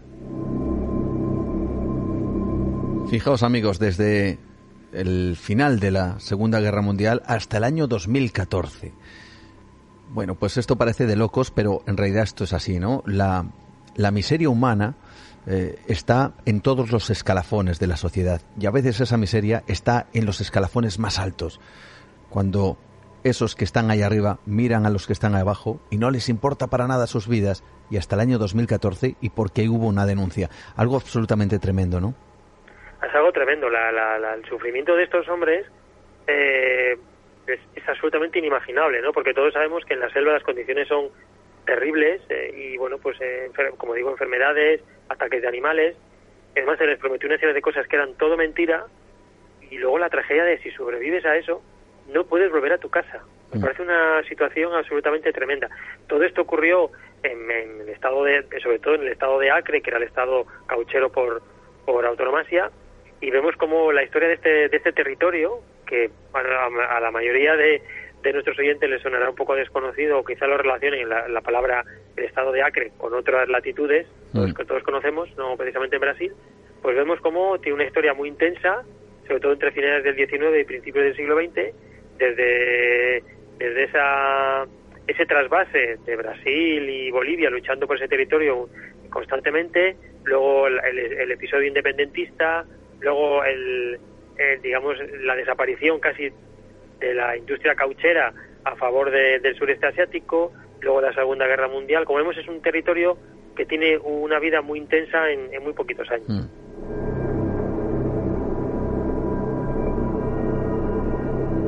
Por cierto, para todas aquellas personas que no eh, conocían hasta ahora a Luis Galvez eh, Rodríguez de Arias, hay que decir que en el año 2007 el canal de televisión Red Globo eh, realizó una serie, una serie titulada Amazonía de Galvez a Chico Méndez y además había un actor, un actor que ya ha fallecido, un actor llamado José Wilker, que interpretaba precisamente a este gaditano. Así que, bueno, pues ahí queda dicho como otra de esas anécdotas quizá curiosas dentro de la historia de este personaje. A mí me parece un personaje fascinante. Yo digo lo mismo que otros personajes españoles que hemos hablado aquí, ¿no? Que probablemente si fueran estadounidenses o británicos o franceses o alemanes se habría hecho una película, porque creo que el, el guion de esta película, incluso, aunque fuera un guion original, parecería incluso un poco de locos, ¿no? Pero hay que decir que es completamente real. Este hombre existió y fundó este país, era un auténtico buscavidas y creó un estado de la nada y a mí me parece una historia apasionante. Esta gente que es aventurera por naturaleza mm. se embarca en esta en estas empresas tan tan complicadas y, y tan tan extraordinarias y consiguen pues marcar la historia que decir que al final el, el legado de Luis Galvez ahí está con, con la bandera con, con el nombre del río con esa estatua en el en la asamblea en la asamblea del estado de Acre es decir que al final él dejó su pequeña huella y ahí está no la historia de Luis Galvez sobre todo, como decíamos antes, gente que nos escucha desde Cádiz, si no conocían a este paisano suyo, pues ahora quizá tengan oportunidad de investigar un poco más sobre él y, como tú me dices, quizá ver esa serie, ¿no? Que, puede ser interesante. Mm, pues ahí queda dicho, Luis Galvez Rodríguez de Arias, ya nos quedamos con ese nombre y una vez más lo escribimos, ¿verdad? En ese, en ese libro imaginario, pero que al mismo tiempo nos aporta tanto conocimiento como es el que une estos otros capítulos de la historia. De verdad, Pablo Tresgallo Vallejo, como siempre, muchísimas gracias por estar esta noche con nosotros y por traernos tu sección increíble y extraordinaria. Pues muchísimas gracias a ti por, por darme la oportunidad de contar estas historias. A veces me es complicado seleccionarlas porque son muchas y bueno, me sabes que me gusta muchísimo investigar, mm. me, me encanta la historia y bueno, es difícil a veces elegir entre, entre todas las que, las que me gustaría contar, pero bueno, siempre intento que sean las más interesantes y las que más aporten para, para seguir fabricando verdad ese, ese libro que va cada vez siendo cada vez más grueso de esos capítulos de la historia que espero que a nuestros oyentes pues le, siga interesando y podemos, podamos seguir haciéndolos por mucho tiempo. Un fuerte abrazo, Pablo. Buenas noches, Juan.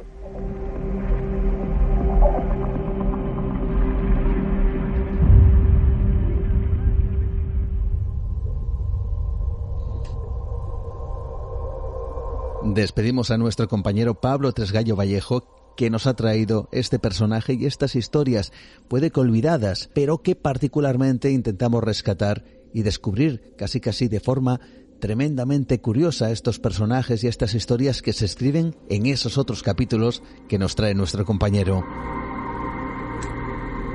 Y ahora vamos a cambiar el registro, todavía tenemos tiempo, y me voy a algo que es tremendamente preocupante y al mismo tiempo absolutamente real.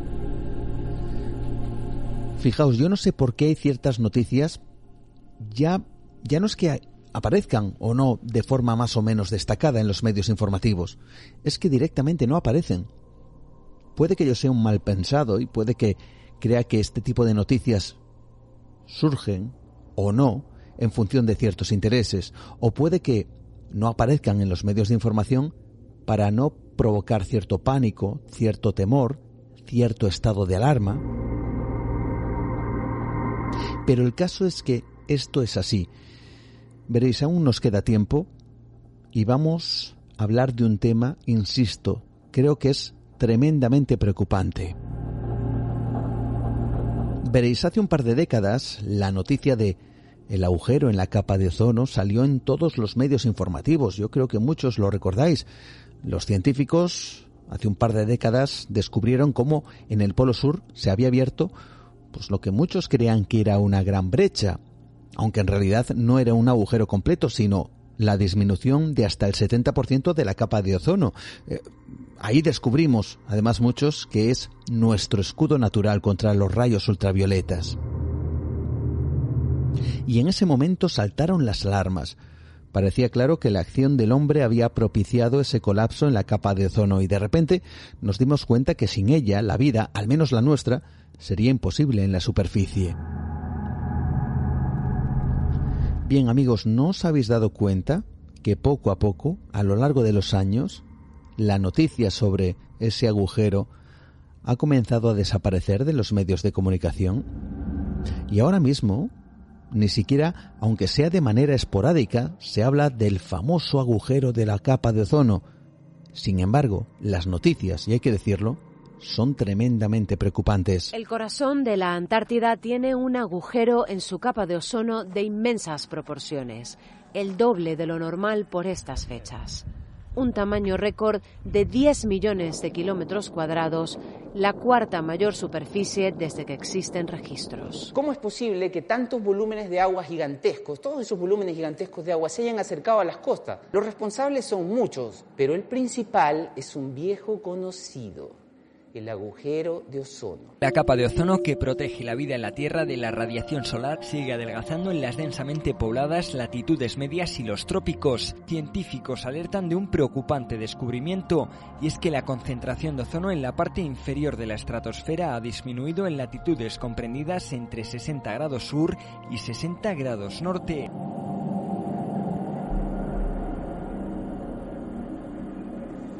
Veréis, no solo parece que está por decirlo de alguna forma, adelgazando la capa de ozono en otras latitudes del planeta, sino que se ha descubierto recientemente algo demoledor y totalmente preocupante.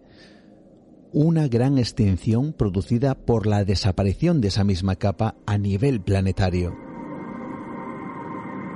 Ojo, no es algo con lo que se especule a nivel científico, es algo que ha sucedido realmente en el planeta y se está especulando muy seriamente además si esto va a volver a suceder. Desde luego los datos son alarmantes. De nuevo, la acción del hombre parece acelerar un proceso que se ha producido en la antigüedad y de lo cual se han hallado pruebas más que contundentes. Ojo a esto, insisto, no aparece en los medios de comunicación. Parece que si no se habla de este problema, el problema desaparece, quizá como la propia capa de ozono, no lo sé. No sé cómo es esta situación al menos. Algo está sucediendo y según algunos no nos lo quieren contar para que no cunda quizá el pánico o el miedo.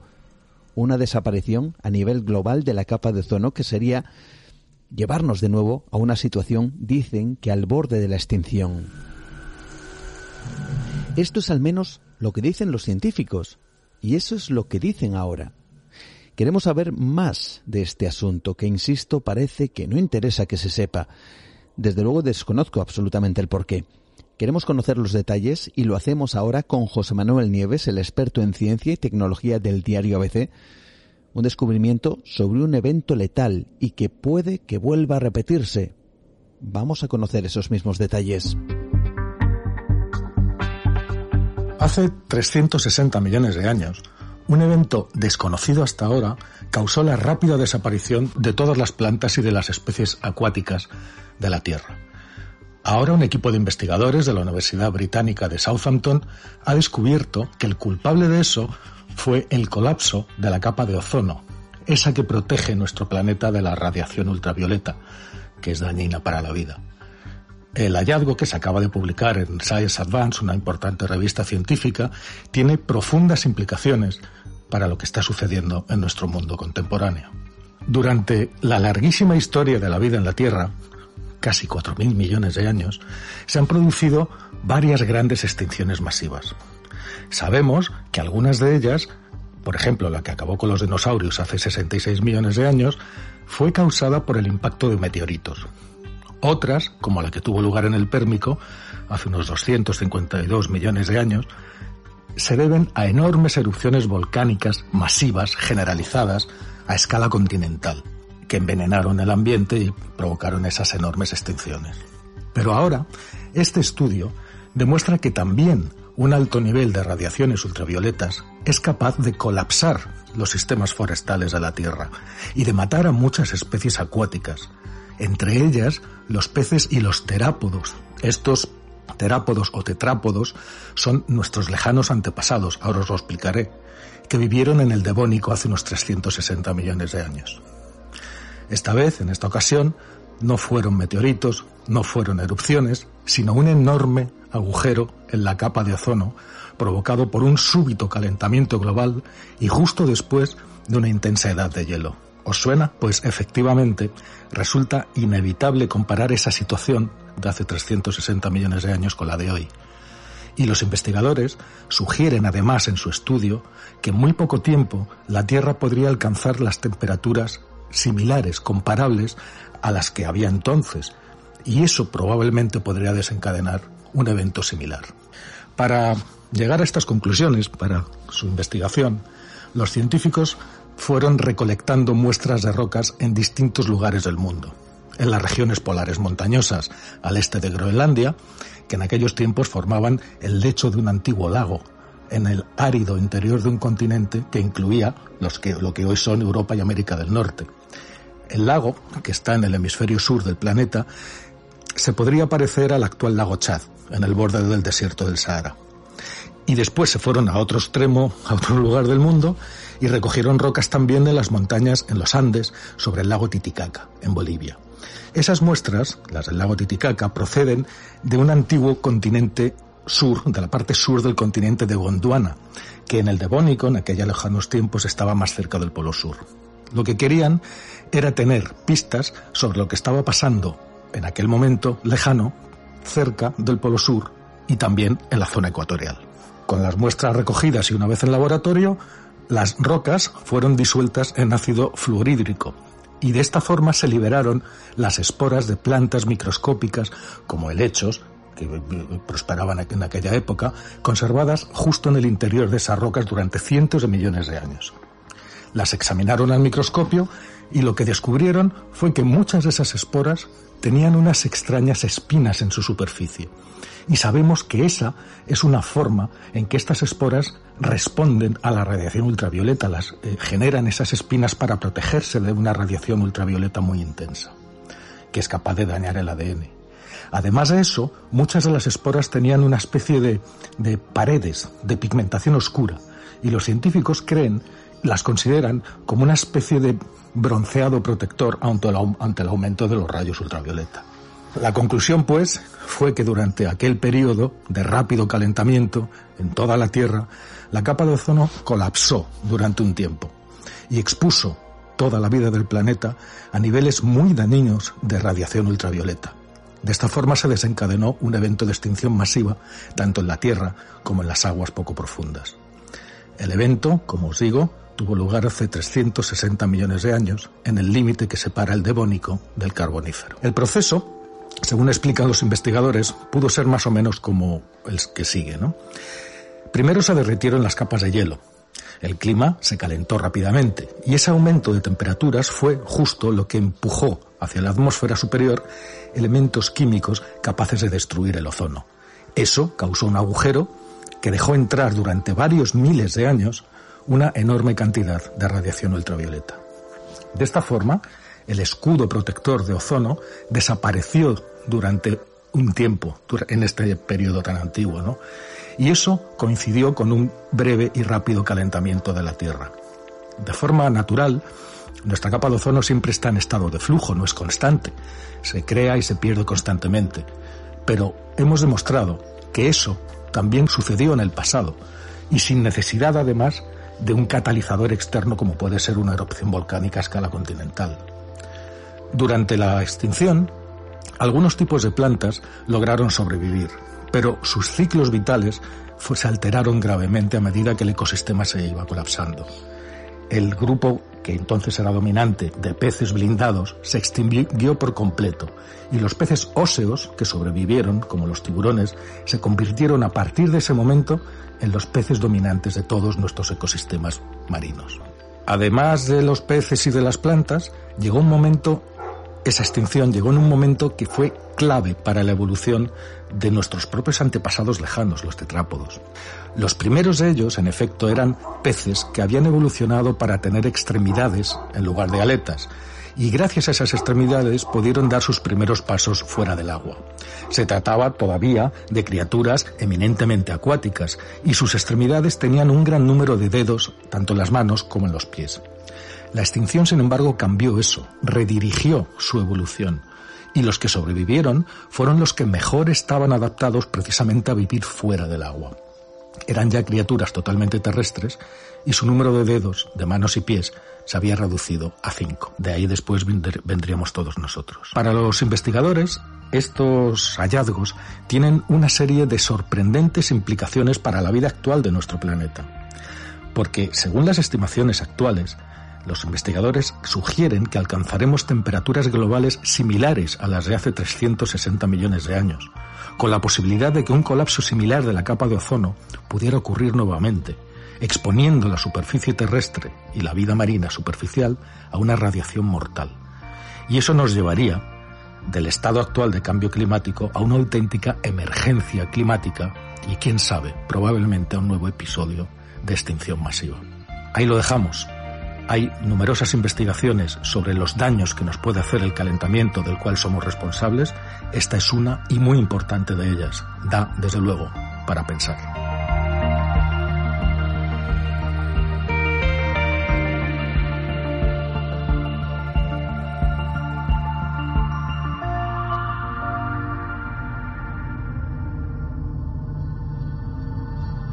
Yo no sé a vosotros amigos, pero a mí me parece una noticia tremendamente preocupante y también me parece tremendamente preocupante que ni siquiera esto salga, aunque sea de forma anecdotaria, en los medios de comunicación.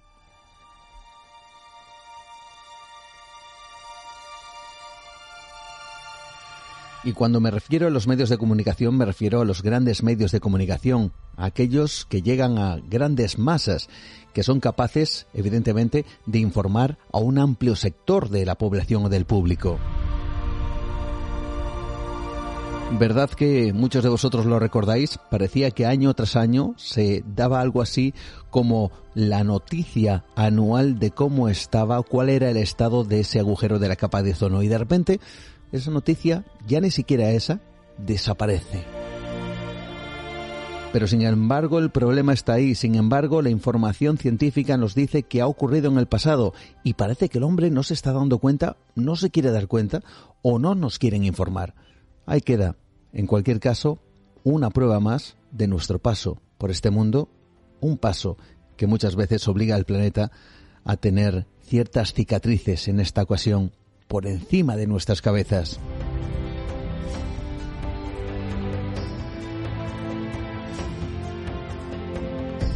Cerrando nuestra ventana al misterio, esperemos que en alguna ocasión también podamos cerrar ese agujero de ozono.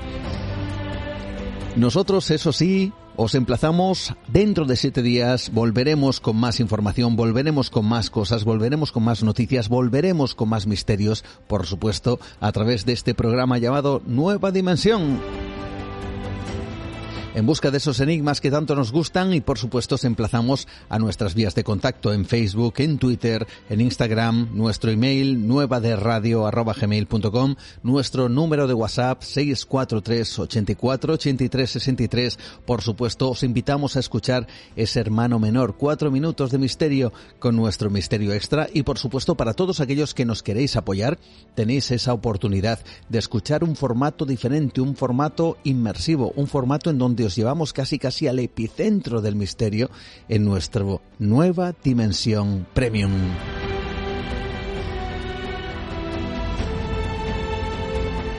Gracias a todos los que os estéis sumando a esa aventura premium y por supuesto a todos los que os sumáis de manera habitual a esta otra aventura que también por supuesto tiene ese halo de, enigma y de curiosidad. Como no, lo que nos gusta a nosotros en Nueva Dimensión, lo que os gusta a vosotros, a esta gran familia dimensionaria. Nos encontramos también en Onda Cero, madrugada del miércoles al jueves, en Espacio en Blanco y también, por supuesto, a través de las redes, como digo, en, esos, en esas vías de contacto. Como siempre, un saludo de Juan Gómez. Nos encontramos dentro de siete días. Ah, y otra cita importante. El día 15 en Zamora, cita con el misterio y con una conferencia muy especial hablando de enigmas bajo tierra. Espero veros pronto, espero veros allí en el edificio La Lóndiga. No tenemos más tiempo.